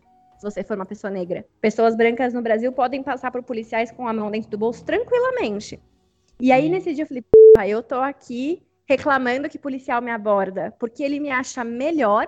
Eles me abordam aqui porque eu sou uma pessoa branca, ele acha que eu tenho dinheiro e que eu sou melhor que ele, que eu tenho mais dinheiro que ele, então ele vai me dar. Quando uma pessoa negra é abordada por um policial, não porque o policial acha que ela é melhor, mas porque o policial acha que vai ter uma arma, que é ladrão, que tá com alguma coisa. Teve uma matéria que saiu no, no site do Brasil, não sei se chegaram a ver, que é uma família de negros que adotaram um bebê branco. E eles Ah, contam as histórias, que absurdo, tipo, achar, a família não deixa levar porque acharam que sequestraram. Até eu tenho uma pergunta para vocês. Depois que vocês retornaram da África e foram para o Brasil, eu creio, que a, eu creio que a percepção de vocês de perceber a ausência de negros se torna muito mais ativa, certo? Sim, por né, ex- cara? Sim. Porque, por exemplo, é, eu tô em restaurante, eu vejo negro, negro, e quando tem um branco, eu olha, tem um branco aqui. Eu paro pra olhar que tem um branco, quer dizer que não é daqui. Aí no Brasil, quando eu voltar, que vai ser breve, eu falo, cara, não tem negro. eu vou começar a achar muito estranho. Eu vou começar até a reparar e contar. Tanto que tem um amigo meu de Portugal que fala que quando ele vê um negro em Portugal, ele aborda, porque crê que o cara deve ser de algum país africano, e geralmente é. Ele fala, pô, cara, você é um dos poucos que vem abordar, pô, você é da onde? Da Nigéria, eu sou do Congo, isso é muito legal. E, e, como é que ocorreu com vocês? Sabe uma coisa que me deixou muito bolado quando eu voltei pro Brasil na primeira vez, que eu tava vendo, tipo, novela com a minha mãe. Cara, é todo mundo mais europeu do que na, do que na Alemanha. É todo mundo um bando de Bruno, de Bruno Galhaço, tá ligado? Velho! Não, quase muito- não tem negro. É impressionante, cara. Foi, Ah. foi engraçado. É uma pergunta bem relevante essa, Kainé. Eu tô muito curiosa pra quando. Eu já te falei, eu quero muito saber quando você chegar no Brasil como vai ser essa experiência. Ele vai Eu acho- falar privilégio. Você vai gritar Fred. Pode Eu ser vou, que a diferença eu acho- seja essa. eu acho que eu Falta- vou sentir, fa- eu vou sentir falta do baldinho de água do lado da privada. Vai, vai. Eu acho que eles vão falar assim, mãe pai, coloca o baldinho de água porque eu não vou usar papel higiênico, não. Isso aí é uma coisa muito nojenta pra mim agora. Mas essa é uma coisa. Mas essa percepção dos negros, eu acho que vai se tornar muito evidente quando eu voltar. Porque eu começo a relembrar a época de faculdade, de escola, era, sei lá, 10, 50 brancos e um negro. E mesma proporção em faculdade, em restaurante. Então, como é que eu vou lidar com isso? Eu não sei como é que eu vou reagir, se eu vou me incomodar. Falar, cara, cadê os negros aqui? Onde é que estão? E eu vou ver até como os brasileiros, no geral, reagem quando vê um negro. Porque o Brasil é um país racista e as atitudes, elas são inconscientes, seja atravessar a rua, como uma maneira até de, o pessoal fala de segurança, porque julga-se, né, um cara negro de boné, vai achar bermuda numa Oscar Freire e vai achar que o cara vai falando pela sociedade. Então, eu vou atentar, vou ter um olhar em relação a isso que porque é muito tempo aqui. Eu acho que um ponto, Kainan, essa sua percepção ao voltar, essa sua análise já é um puta reequilíbrio do que significa privilégio. Então, assim, a parte boa é que, assim, você implicando com a palavra ou não, na prática você tem um esforço desse reequilíbrio. Isso já é bom pra caralho. E eu acho que a gente pode ter essa discussão de novo depois que você voltar, talvez. Talvez ressignifique aí alguma coisa. Mas Bêbados. responde bêbados, beleza. Respondendo essa sua pergunta, Kainé, assim, pra mim, meu primeiro baque foi que eu voltei pro Brasil pela Etiópia. E aí é um voo direto, né? Eu entendo, porque muita gente me falou assim: ah, mas é hub. Realmente, Addis Abeba é um hub, né? Um, de onde é um, vários voos vão para lá e saem de lá, mas era, mas era um voo saindo de um país Uhum. eu não sei a porcentagem, mas eu diria o que é mais de 90% negro, a Etiópia? Não sei. Eu não se- sei se considera até a Etiópia como um povo negro, negro, Carol, vou te dizer. Etiópia tá na coloração moreno escuro. Depende diria. pra quem você pergunta. É, é, vai pro Malau e que você vai falar o que, que é negro. É. Qual é o negro? O Malau é negro. É. É, indo para um país que é o Brasil, que a maior parte da população é negra. E aí, Uhum. dentro do meu voo, é, e assim, tinha muitos, muitos, muitos brasileiros dentro desse voo. É claro que tinha gente tudo quanto é país, mas tinha muitos brasileiros. Meu primeiro baque foi perceber que sair da Etiópia indo para o Brasil, eu não vi uma pessoa negra dentro do meu voo. Todos cabelo alisado, loiros, olho claro, pele super clara, que você falou, né? Mais alemão que, que na Alemanha. É, esse já foi meu primeiro baque. Eu lembro que eu fui o voo inteiro já meio chocada, assim. E aí, a outra coisa que é imprescindível no Brasil chegando, e a gente tá falando, eu tô falando de São Paulo, né? Meu contexto é São Paulo. É essa ausência das pessoas negras nos ambientes públicos, em- no qual eu convivo, e aí, de novo, volta a questão do privilégio, né? Nos ambientes onde a minha família está presente.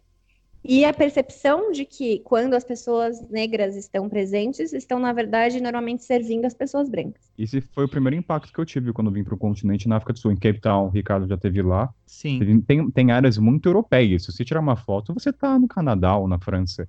E eu sim. lembro que foi como foi meu primeiro contato, se tornou muito perceptível, foi ver que todos os gerentes, pessoas estavam consumindo coisas carésimas e quem estava servindo eram os negros. E aquilo me impactou, porque eu falei, cara, é- era meu primeiro contato com a realidade africana. Então eu falei, cara, tem alguma coisa errada. Eu tô vindo para África do Sul. Sim, sabia do apartheid, mas tá muito pós-apartheid aqui. O pessoal que tá servindo são negros, e assim, mas eram todos. Não- Cara, se eu contasse um branco servindo, era muito. Então, Isso foi muito impactante ver que ainda se mantém essa divisória em alguns países africanos. Como seria a sua viagem, Kainan, na África se você fosse abertamente gay? Tá, isso já passou pela minha cabeça e eu falo, você teria que omitir. Você, eh, seria muita, não vou falar idiota, mas seria muita imprudência sua querer colocar uma ideologia que não se adequa àquele país. Ele ainda está num processo. Acredito que todos os países, em dado momento dessa transição planetária aí, eles vão entender que a homossexualidade, isso é meu ponto de vista, não sei de você e da Carol, mas é uma normalidade. Então não dá para falar, vamos supor que eu seja gay, ou não interessa essa questão. Eu vou lá na Uganda, gente, eu vou levantar a bandeira. Você sabe quais são as sequelas de ser gay na Uganda? É praticamente morte na certa. Se não é a Então. prisão, a morte vai ser na prisão. Então o ponto é, não queira trazer a ideologia do bra- brasileiro você ser gay, não queira fazer um protesto. Ah, peraí, só me dá um parênteses aqui, gente, ó. Homossexualidade não é ideologia, viu? É uma, ah, não é desculpa, uma desculpa. ideologia, tampouco É, é. uma opção, viu? É, foi mal, desculpa, utilizei errado, não é uma ideologia. É uma opção. É uma opção. Não, você tem também uma ideologia de botar isso, de levantar como uma bandeira. Dá pra entender É, o teu ponto é, de é, vista, né? ah, assim. obrigado. É, então, levantar a bandeira em países onde eles estão no momento onde ainda é um crime. Então, você querer viajar assumindo a identidade de homossexual, cara, desculpa dizer a palavra, mas é idiotice. E não queira reclamar. Tem alguns países, se eu não me engano, acho que Cape Town é o único, é um dos países mais gay-friendly do continente africano e a Tunísia. Corrija se eu estiver errado. Então a mesma coisa está para um gay viajar, como também está para negro. Eu lembro que várias vezes pessoas chegaram até mim e falaram, Kainan, você, o que, que você acha sobre gays? Eles se sentiam confortável, porque sabendo que eu venho de um país onde a quantidade se expõe muito mais do que outros países, eu falei, cara, meus melhores amigos são gays. E nisso eu comecei a descobrir um leque de gays nesses países e falei, cara, tem muito. No Sudão, Ricardo do céu, eu lembro que até uma das primeiras perguntas no Sudão foi assim: o que, que eu faço? Eu sou casado. As perguntas típicas, né? Casado, tem filho. Passou isso, fora a questão de profissão, era, cara, você conhece gays? Eu falei, cara, por quê? Não, porque eu tenho amigo. Aí no final você descobre que o cara é, mas não pode. Falou, caralho, esse pessoal não tem a liberdade que tem no Brasil. Então não dá pra você assumir essa identidade, seja ela verdadeira ou não, nesses países. Estamos falando de negro, estamos falando de negro, porque eu nem Legal. imagino como é que deve ser um negro viajando no continente africano. Eu acho o seguinte, é, é, eu comecei dessa pergunta exatamente por isso, que pode ser uma questão muito é, é, é, intrigante, que é o seguinte, de repente a sexualidade pode ser escondida, mas ah, não necessariamente a sua cor, não, nessa, não, não necessariamente o seu sexo. Então, assim, Carol, como seria a tua viagem, como você acha que seria a sua viagem sendo um homem? Eu acho que eu seria muito menos abordada. E aí é uma abordagem que não é uma, não me sinto violentada, nem assediada, nem nada, mas eu me sinto muito abordada o tempo inteiro. Eu tenho uma questão que eu sempre reflito, na verdade, que eu já conversei com algumas pessoas, que eu não sei dizer, na verdade, e aí a gente pode discutir aqui. Eu não sei dizer se no caso ser mulher no continente africano uma mulher branca, vamos colocar uma mulher branca viajando no continente africano, se eu não tenho mais privilégios do que um homem branco. Legal. É, não sei, por exemplo, se as pessoas não são mais abertas a mim por eu ser uma mulher, porque, por exemplo, tem lugares, né, dependendo de onde você for viajar aqui, é, as mulheres muçulmanas, por exemplo, dependendo, de novo, da região, né, a gente está aqui generalizando, mas tudo depende. Não vão, não abordariam, acho, tão facilmente um homem. Mas você sendo mulher, ou eu sendo mulher, eu recebo essas é, é, empatia, essa hospitalidade, tanto de homens quanto de mulheres. Né? Então eu realmente não sei dizer se Hoje- ser uma mulher branca viajando, no meu caso, não é mais privilegiado do que um homem. Talvez. E eu acho, eu, eu gostei dessa que você falou da vulnerabilidade, eu acho que tem uma questão, e aí eu realmente também não acho que seja especificamente é, uma questão da África, eu acho que é uma questão que a gente traz por ser mulher, que é esse, essa insegurança constante. né? Então, de repente, não é um ambiente que traz insegurança, mas essa insegurança de que, ah, ele tá me, um homem está me abordando porque ele quer genuinamente me ajudar ou porque tem algum interesse. E aí eu acho que sendo um homem, vocês, vocês não passam, talvez. Vocês, se questionam isso? Vocês já tiveram que se questionar assim, ah, será que ele quer me ajudar ou ele tem algum interesse Não. sexual, né? Não, né? Isso é um privilégio. Eu não Exato. precisar me questionar. Gente, ó, eu acho que assim, dito isso, respirando fundo, estamos bem, podemos avançar. Tinha tanta coisa, a gente grava a parte 3. A gente vai Vai fazer. ter um programa de privilégio. Vai ser, demais. Veloz- vai ser Velozes e Furiosos até parte 12. Até Vai quando- ter, vai ter um programa só sobre privilégio, assim, privilégio de viagem, vai rolar. Não, eu acho importante porque a gente falou essa questão de como abordar ou não, de identificar e etc. né? Eu acho que o mais importante, assim, que a gente falou, você viajar na África e escancara privilégios. Isso para mim é sem dúvidas. Assim, você vai ser exposto a isso. É, e a questão não é diminuir a experiência de ninguém por ter privilégios ou não. Né? Eu acho que é só uma questão de identificar que você tem aqueles privilégios e talvez até valorizar mais a sua experiência, as coisas que você está vivendo, as oportunidades que você tem, as facilidades que você tem por ter esse privilégio. E ter a empatia de entender que não é todo mundo que teria essa mesma experiência que você. Eu tô imaginando ah. você dizendo isso, tipo, bêbada abraçada no ouvidinho do Kainan, tá ligado? é isso mesmo, cara. Eu sempre quis falar isso. Obrigado. A Carol, tem que, a Carol tem que encerrar falando assim, gente, larga tudo e vai se jogar no mundo. Tem que ser a frase de encerramento dela. A vinheta não pode ser a gente cantando? Jambo, jambo, sana, coloca minha voz aí. Caribo, caribo, sana. E ó.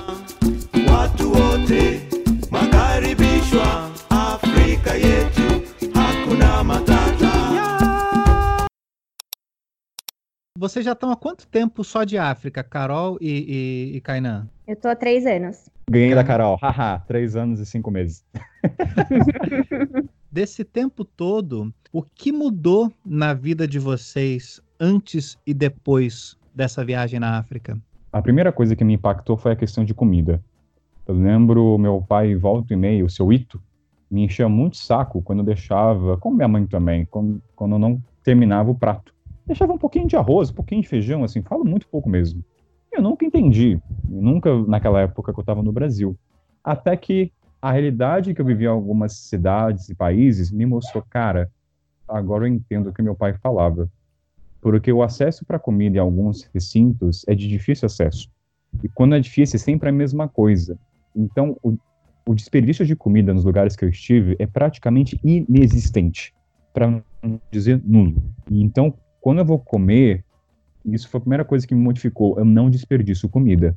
Porque, e se eu vejo, isso até é um problema, quando eu vejo alguém desperdiçando, geralmente acontece com estrangeiros e falo, cara, não desperdiça. E também não dá para colocar os bastidores que eu, que eu tive com o da pessoa. Hum. Então, esse foi o primeiro ponto. O segundo é o sentimento de pertencer à comunidade, isso se aplica à questão de dividir um prato do mesmo, é a questão de você se importar com o outro em comprar, é a questão que a gente falou da banana, de um cara pegar e não perguntar, porque é uma comida. Cara, eu tô com fome, deixa eu pegar. Entendeu? É tão natural isso que um outro exemplo é a questão de reclamar. Eu parei muito e vou dar uns exemplos bem específicos. Estava no Zimbábue, o Ricardo e Carol. E eu lembro que uma das coisas curiosas era que a família, primos, iam na família e apareciam do nada, lá no domingo, no sábado, e o pessoal preparava comida. E como era o meu começo da viagem, eu pensava, cara, se eu estivesse em São Paulo, no meu apartamento, e meu amigo viesse bater na porta no domingo, eu ficaria puto da vida.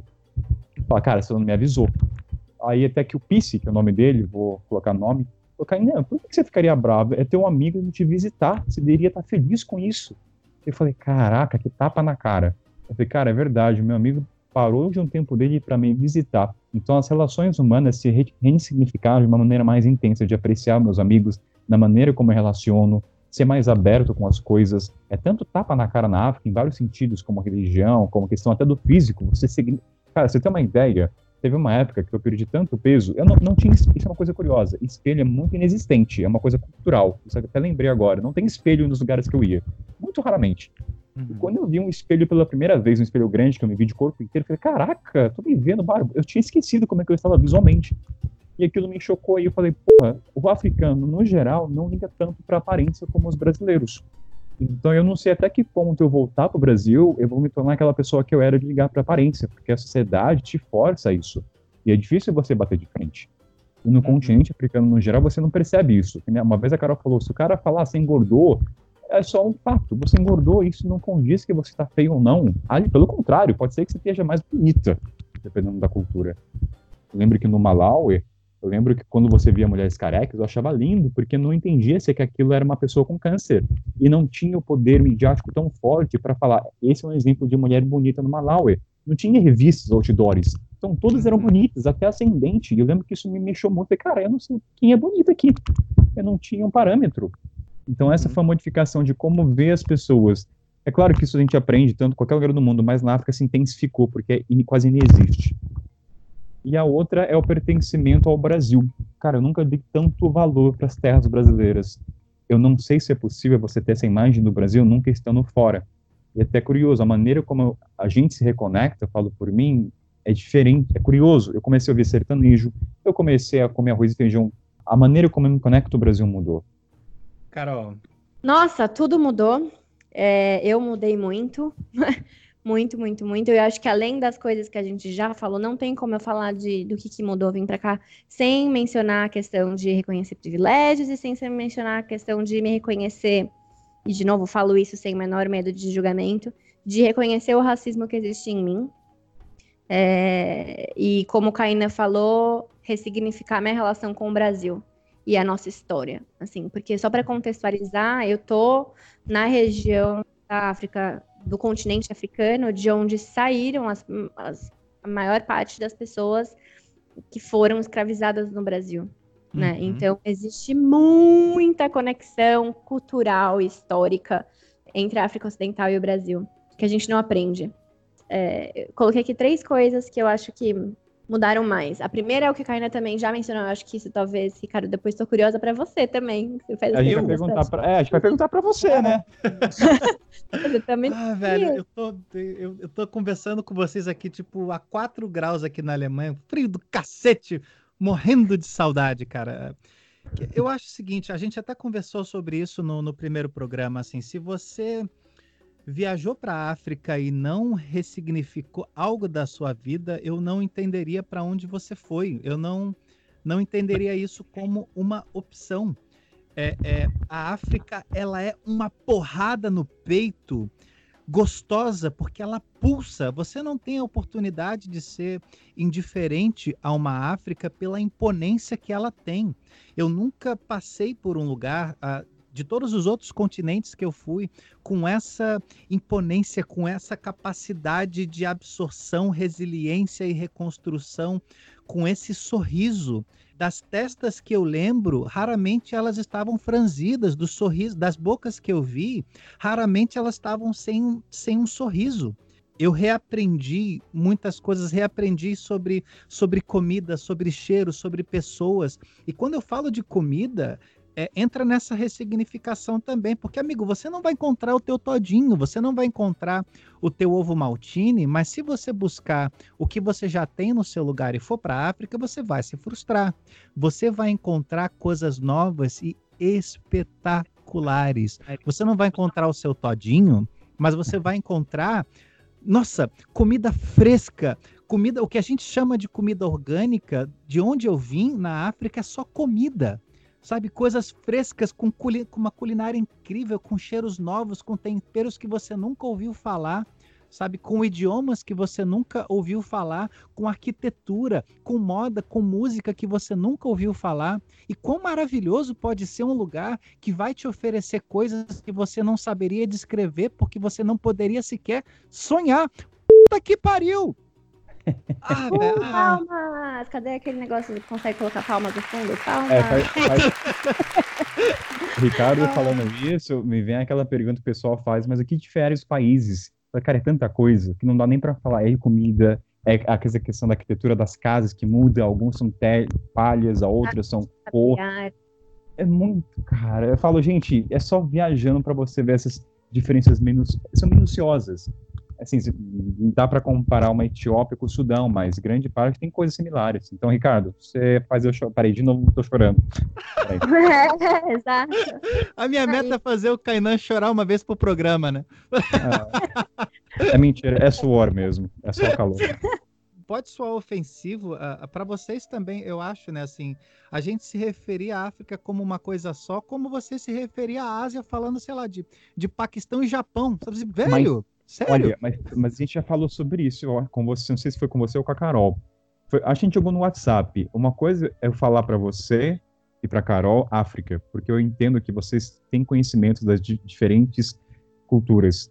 Agora, se é para uma pessoa que eu não conheço, eu já falo o país especificamente, no Zimbábue, porque eu sei que vocês sabem quando eu falo África, Sim. é uma África com toda essa cultura. Bem, é curioso isso a gente falar entre a gente, a gente fala África, mas quando vai para um ouvinte, uma pessoa que a gente não conhece, a gente deixa mais claro, porque a pessoa não detém o conhecimento que a gente tem. E não é, não sou a prepotente isso, mas é para tentar transmitir melhor possível informação. Ó, Se a gente falar Zimbábue e Zâmbia, a a gente sabe onde se localiza esses países, ou tem uma noção. A pessoa que a gente fala mal sabe onde é que é, se é próximo do Egito, próximo do Marrocos. Então a gente fala para quem sabe, instigue ela a ver a localização desses países. Quando é para generalizar, eu não, eu, eu uso muito região, né? Eu vejo muita similaridade, por exemplo, na África Ocidental. É, então eu acabo usando muito esse termo África Ocidental. Agora, se é para simplificar, porque aí a gente vai falar o quê? Eu uso o continente africano porque eu acho que pelo menos relembra as pessoas de que é um continente. E se a gente fala África, fica com aquela imagem de que a África é um país, e normalmente é a África do Sul que as pessoas se referem, né? Eu opto por quando eu falo, se é para ter alguma generalização que eu não sou a favor, eu opto por falar continente africano para lembrar as pessoas que é um continente muito diverso, com 54 países. É uma forma Legal. também, Ricardo, acho que de sintetizar, porque você imagina, a gente vai falar da África, e fala, não, peraí, África, mas é, os, é menos a Tanzânia, é menos o Quênia, é menos a Mauritânia, eu tô falando do Marrocos, então, ah, obrigado, Carol, por falar continente africano. Eu acho que eu não falo isso, certo? Eu vou começar a falar o continente africano. Você tem falado, é, você começou a falar. A vinheta não pode ser a gente cantando? Jambo, jambo sana, coloca minha voz aí. Caribo, caribo sana. E ó.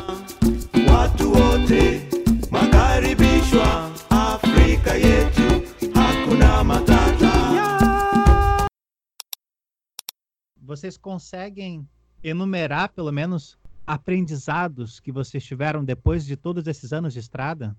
Eu tenho quatro muito latentes, assim, que o tempo inteiro eu falo. Eu falo. O primeiro é essa questão da vida comunitária e, e aprender, e me reconhecer muito individualista e aprender essa vida comunitária. Depois, lá no, no podcast do Mochileiro Sem Pauta, eu contei uma história sobre a banana. Vai lá para ouvir, para não repetir aqui.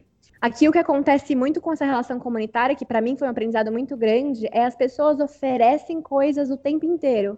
E aí, eu, no começo, eu rejeitava, porque eu achava que era educado rejeitar que é uma coisa que a gente aprende no Brasil, né? As pessoas estão te oferecendo, mas na verdade elas querem que você rejeite. Isso é o educado. E aqui é o contrário, você está você tá rejeitando, você está sendo mal educado com a pessoa, né? Segundo, eu ressignifiquei muito conceitos sociais, principalmente de relacionamentos humanos. Então, coisas que, por exemplo, a gente, a gente acha que tem o certo ou errado, né? O preto ou branco, é homem ou mulher, o que, que é gênero, o que, que é orientação sexual, o que, que é a forma de relacionamento é poligamia ou monogâmico. E aqui é tão plural, é tão diverso, existem tantas etnias diferentes, existem tantas comunidades, tantas formas diferentes de viver, que isso me fez questionar muito a forma de me relacionar. E aqui eu tô falando de relacionamento amoroso, afetivo, sexual com as pessoas. Isso teve um impacto grande na minha vida. Terceiro ponto é isso para mim mudou muito a minha vida, que é ser direta. E isso eu e o Karina, a gente também conversa bastante sobre isso, que é, eu sinto que o brasileiro, e aí tô falando uma pessoa como que cresceu e que nasceu e cresceu no Brasil, né?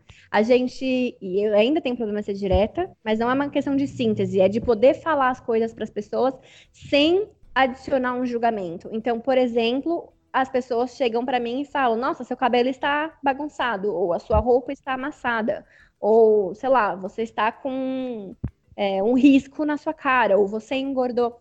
Tudo isso são fatos. As pessoas, pelo menos a minha vivência aqui pro lado da África Ocidental, as pessoas falam muito, mas sem adicionar um julgamento. Eu no Brasil, se alguma pessoa me falasse a sua roupa está amassada, eu entenderia como, nossa, sua roupa está amassada, você não é assíduo, você não tem é, cuidado pessoal, né? E aqui não, é simplesmente é um fato.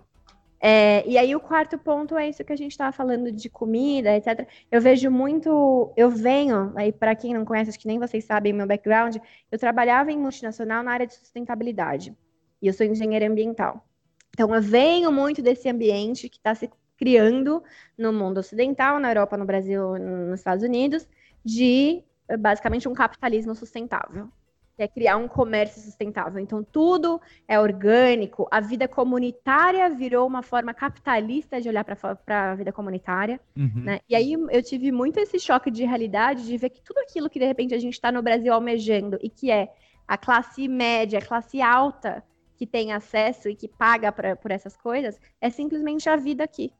Né? Essas Sim. questões de vida comunitária, de nossa, vamos criar mas ambientes de, de coabitação. Né? Vamos uhum. criar ambiente, que é para o jovem, millennial, millennial, poder conviver em grupo. É a vida aqui. A vida é comunitária, a vida é, é com comida orgânica.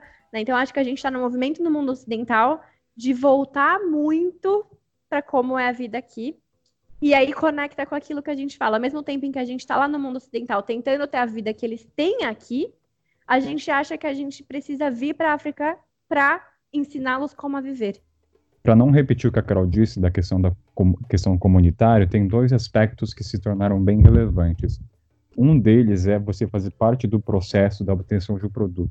Quando eu estava no Brasil, a gente tende a ir no supermercado e comprar as coisas. E geralmente no continente africano, você vai lá plantar, você ara a terra, você espera a chuva, você colhe, então você se sente mais conectado com a comida, vamos dizer. Pode ser não, também, não necessariamente a comida, mas na construção de uma casa. Quando o jovem completa 18 anos, vamos fazer analogia à questão da idade no Brasil, maior de idade, ele é obrigado a construir seu próprio quarto. E para nossa realidade está muito distinto. Você que só compra através do dinheiro, dinheiro. Lá não, lá você tem que ir na floresta, levar o seu machado, afiar o machado, primeiro comprar o machado ou fazer, não sei como, mas uma forma de escambo. Aí você vai cortar, pegar, a melhor madeira, chamar todos os irmãos da família. Então, você participar de todo o processo, você se sente mais conectado com a mãe natureza, vamos dizer assim. Uh, acho que, com, consequentemente, você se apega mais à comida mesmo você mantendo uma galinha, você sabe que você teve o ato de matar, e ninguém gosta, eu já, a Carol sabe, o Ricardo sabe também, várias vezes abatia animal. Ao mesmo tempo que eu desgosto de fazer isso, eu me conecto mais, dou mais valor aos animais. Pode soar meio, uhum. Meio estranho dizer isso, mas é, é fato, você saber tirar vida. Quantas pessoas comem, tem um ditado, foi no Zimbábue que me falaram que era, uma vez eu comentei que muita gente no Brasil come carne, mas que nunca matou animal. E eles olharam com uma cara estarrecida, como assim? Como é que alguém come carne e não sabe matar uma vaca ou uma galinha? falei, cara, e assim, era uma região muito longe, fora de tecnologia. Então, para eles aquilo era tão surreal e faz sentido. Como é que você come carne de frango, galinha, nunca matou uma galinha? Você tem que estar apto. Então, ele falava assim: se você come carne, você também estar apto a matar a galinha. Cara, eu adoro essa sentença. A outra questão, a gente tem muito jeitinho brasileiro. Falo por mim, já querer passar, pegar o atalho. E percebi que no continente africano, você dar esse jeitinho é muito idiotice. Eu falo por experiência quando uma vez me pediram para pegar lenha. Aí fui com meu machado lá na floresta e o fulano falou: Kainan, vai lá na floresta B, que lá tem, lá tem a lenha. Beleza, foi lá com o burro, com a charrete. Aí quando eu passo pelo primeiro plano, tinha um monte de madeira no chão. Eu falei, cara, por que, que eu vou lá no B se eu posso pegar aqui no A? Aí, todo inteligente, isso foi no começo da, da estadia, da viagem. Peguei as madeiras do lado A. Quando eu voltei, ele olha para mim com aquele riso, aquela risada africana que o Ricardo fala. Ô, Kainan, essa madeira, é aquela, aquele riso de deboche, mas com pena, uhum. tipo assim, esse é um garoto ainda. Um garoto de 24 anos, 25. Nossa, Kainan, essa madeira não serve. E eu, na minha ignorância, para mim, madeira é madeira, pega fogo. Essa madeira não serve. Como não serve essa madeira? Tá aqui, tá seca? Essa madeira gera estalo. Daí eu falei, deixa, daí ele falou assim, você quer fazer?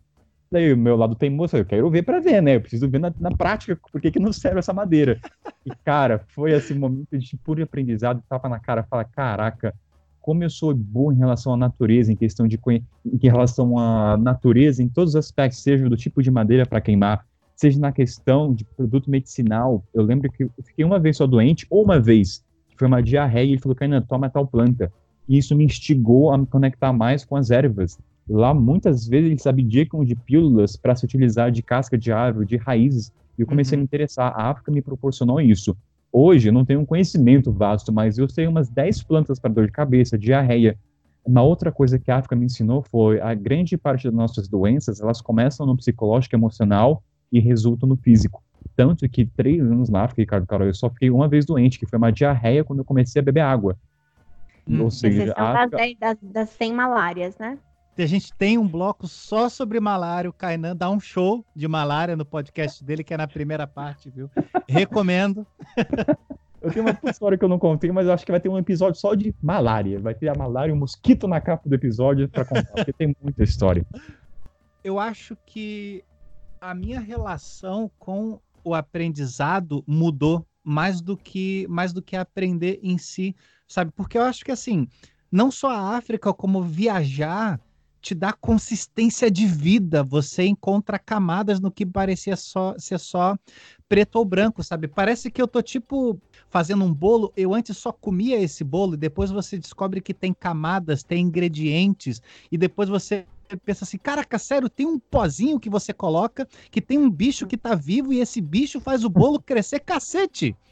É isso, você ganha complexidade, você ganha perguntas, você ganha surpresa, e surpresa é a base da filosofia do conhecimento. Sobre o que o Kainan estava falando antes, sobre ir para a África para mudar a vida, se isso vale a pena ou não, eu acho que é isso. A África ela me trouxe perguntas, ela me trouxe camadas que me trouxe surpresa, que me trouxe curiosidade e capacidade de absorver e agregar novas coisas a partir disso. África é base. Lindo isso. E eu acho que, porque talvez me venha, enquanto estava falando aqui, me veio a pergunta de por quê, né? Porque, porque viajar traz tudo isso também, ou traz muito disso, mas por que África, né? Por que, que a gente tem esse carinho tão grande pela África? Ah, e aí eu acho que vem, ah, vem para visitar. Ai, ai. Eu acho que tem muito essa questão do não só do desconhecido, né? Porque é um mundo desconhecido, mas é de novo voltando pro tema, né? Estereotipado. E aí, quando você cai num lugar, num continente, num país, numa região, em que tudo aquilo que você achava que você sabia sobre aquele lugar é questionado, cara, Sim. isso vem com reflexões profundas. Eu acho que dá para fazer uma linkagem ah, fora o estereótipo, por que as pessoas vêm para cá para se encontrar, é porque elas sabem que muitas coisas vão ficar à mercê do externo. Queira ou não, a Ásia tem uma estrutura para o turismo. E a África já não tem tanto. Então ela sabe que ela meio que vai se perder, mas se encontrar aqui. Então não tem muito como conduzir o norte dela. Vai ficar à mercê das pessoas que ela vai encontrar. Eu tô uma possibilidade, tá? E é essa bom pergunta. por causa disso. Exatamente. Eu vi- É, é maravilhoso. Eu vi minha ideia inicial, né? Não falei esse momento nenhum, mas a minha ideia inicial, eu ia continuar a viagem para Sudeste Asiático e depois América Central e não consigo sair daqui. Toda Estamos mais de, estamos mais de três anos aqui. Ô, A vinheta não pode ser a gente cantando? Jambo, jambo sana, coloca minha voz aí. Caribo, caribo sana. E ó, Watu wote makaribishwa Afrika yetu, hakuna matata. agora só antes da gente encerrar, passem o jabás de vocês. Bom, eu tô lá no Instagram, é a mídia que eu uso, que é Carol Cier, e falo de tudo isso que a gente falou aqui. Eu sou, né, Kainan, Kainan sabe, eu sou incomodadora. Gosto de, de incomodar baseada justamente em tudo isso que eu tenho aprendido, desaprendido etc. Então, se gostou de ser incomodado, é comigo. É, não sei que planos futuros me aguardam, mas por enquanto eu tô em Gana e fico por aqui, que eu tenho uns projetos por aqui, mas continuo compartilhando as reflexões. E vou ter que compartilhar aqui, se por acaso esses nossos papos todos te deixaram com vontade de vir visitar, mas você ainda não, não quiser viajar sozinho, ou não estiver preparado, ainda assim tiver insegurança, ou só quiser vir com companhia mesmo, eu tô com um grupo que eu tô montando para visitar Gana, um grupo pequeno, para viajar nesse nosso estilo de comunidade, etc., no final de fevereiro. Então pode entrar em contato comigo, que a gente é um grupo de seis pessoas só. E a gente vai, enfim, ter essa experiência transformadora que é para todo mundo juntos. é um puta privilégio. Falei. Olha o avanço, né, cara? O menino que não queria falar sobre isso agora fala com pausas de sílaba em sílaba. Pô, já valeu meu. Agora posso vender meu peixe?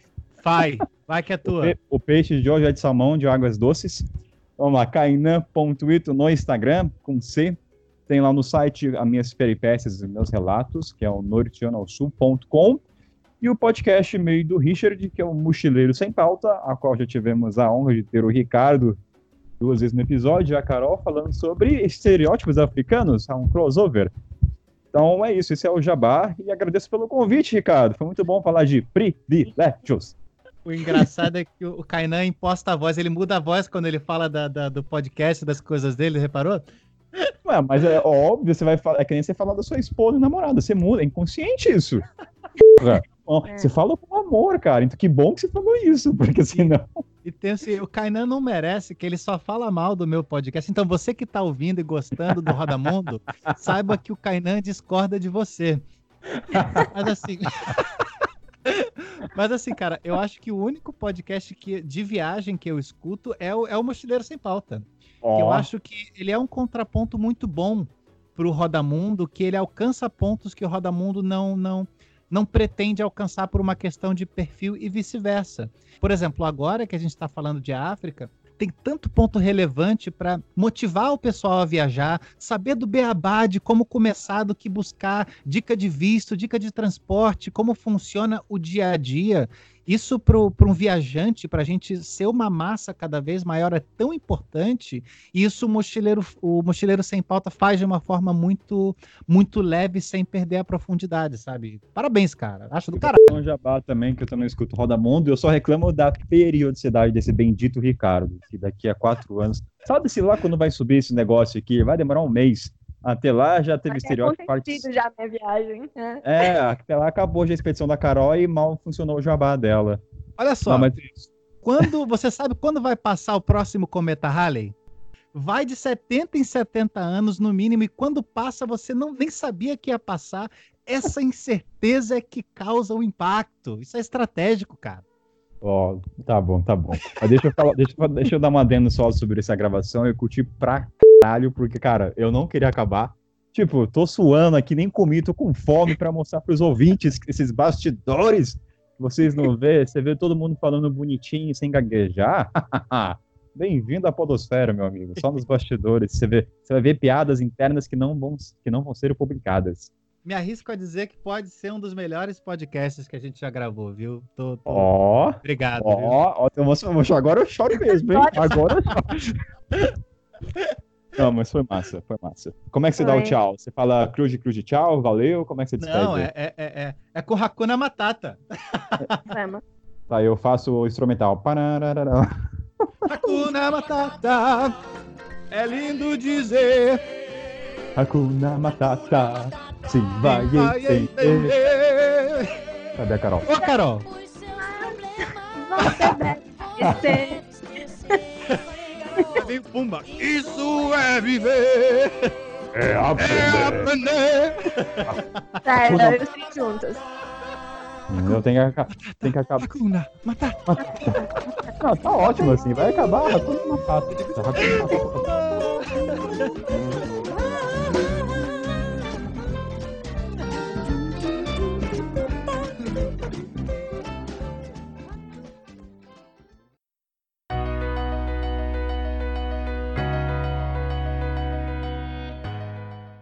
Primitiva África. Imagine um modelo clássico de vida. Estudar muito desde a infância para ter condições de ter um bom emprego na vida adulta. Fazer isso até a velhice para quem sabe um dia se aposentar e aí sim descansar. Pouco tempo para a família, lazer resumido a séries na Netflix antes de dormir, torcer para chegar à sexta e ter os finais de semana para descansar um pouco da semana dura ainda que com aquela dorzinha aos domingos por saber que a segunda-feira se aproxima. Então, horas no trânsito, comer com pressa na hora do almoço, horas extras, planilhas, filas, com intervalos para ver memes e vídeos engraçados. Ah, mas um dia isso acaba. Comer melhor e com menos agrotóxicos, sem pressa, ter tempo para a família, curtir os netos, quem sabe viajar. Espera-se que a saúde ainda aguente firme, muito embora não com a mesma vitalidade da juventude. Mas vida que segue, esse é o avanço, vida moderna. Enquanto isso, na primitiva África, viver bem é algo importante demais para ser deixado para depois. Felicidade é agora. Olha que antiquado. Trabalha-se duro, mas com tempo para curtir a família, aproveitar a água e o ar fresco, cantar mais, dançar mais. A comida, ainda que por vezes escassas, chega fresca e sem agrotóxicos. Normalmente não tem indústria, então resta apenas comer frutas, plantar, pescar. Olha que atrasada essa gente. Nunca falta um sorriso. O mundo pode desabar ao redor, mas entre os escombros sempre nascem flores ou os fortes baobás. Estranhos pensam por aqui. Tem gente que deixa de sorrir quando tem problemas. Você acredita? Enquanto isso, na primitiva África, custa entender como alguém doa toda a vida a uma engrenagem que não lhe pertence para apenas ter migalhas contadas na velhice, com sorte. Aqui, na terra do atraso, soa divertido ver o que se considera avanço. Aqui ainda tem gente que conversa sem precisar de um aparelho com internet, dá abraços ao invés de um joinha, que dorme bem, descansa. Primitiva essa gente, espero que um dia eles aprendam e cheguem à iluminação da vida moderna. Só dá para dizer o que é primitivo quando se adota um referencial de avanço. África é outra coisa, caro amigo. Não cai na redução de julgar peixes pela capacidade que eles têm de subir em árvores. Pega o teu referencial e guarda. Começa do zero. Aí talvez dê para descobrir que atrasos e avanços podem ser referenciais de uma corrida rumo ao abismo. Há quem não corra, há quem caminhe em outras direções, há quem dance e cante enquanto caminha. Enquanto isso, na primitiva África, nos observam como moderna e eficientemente corremos atrás do próprio rabo.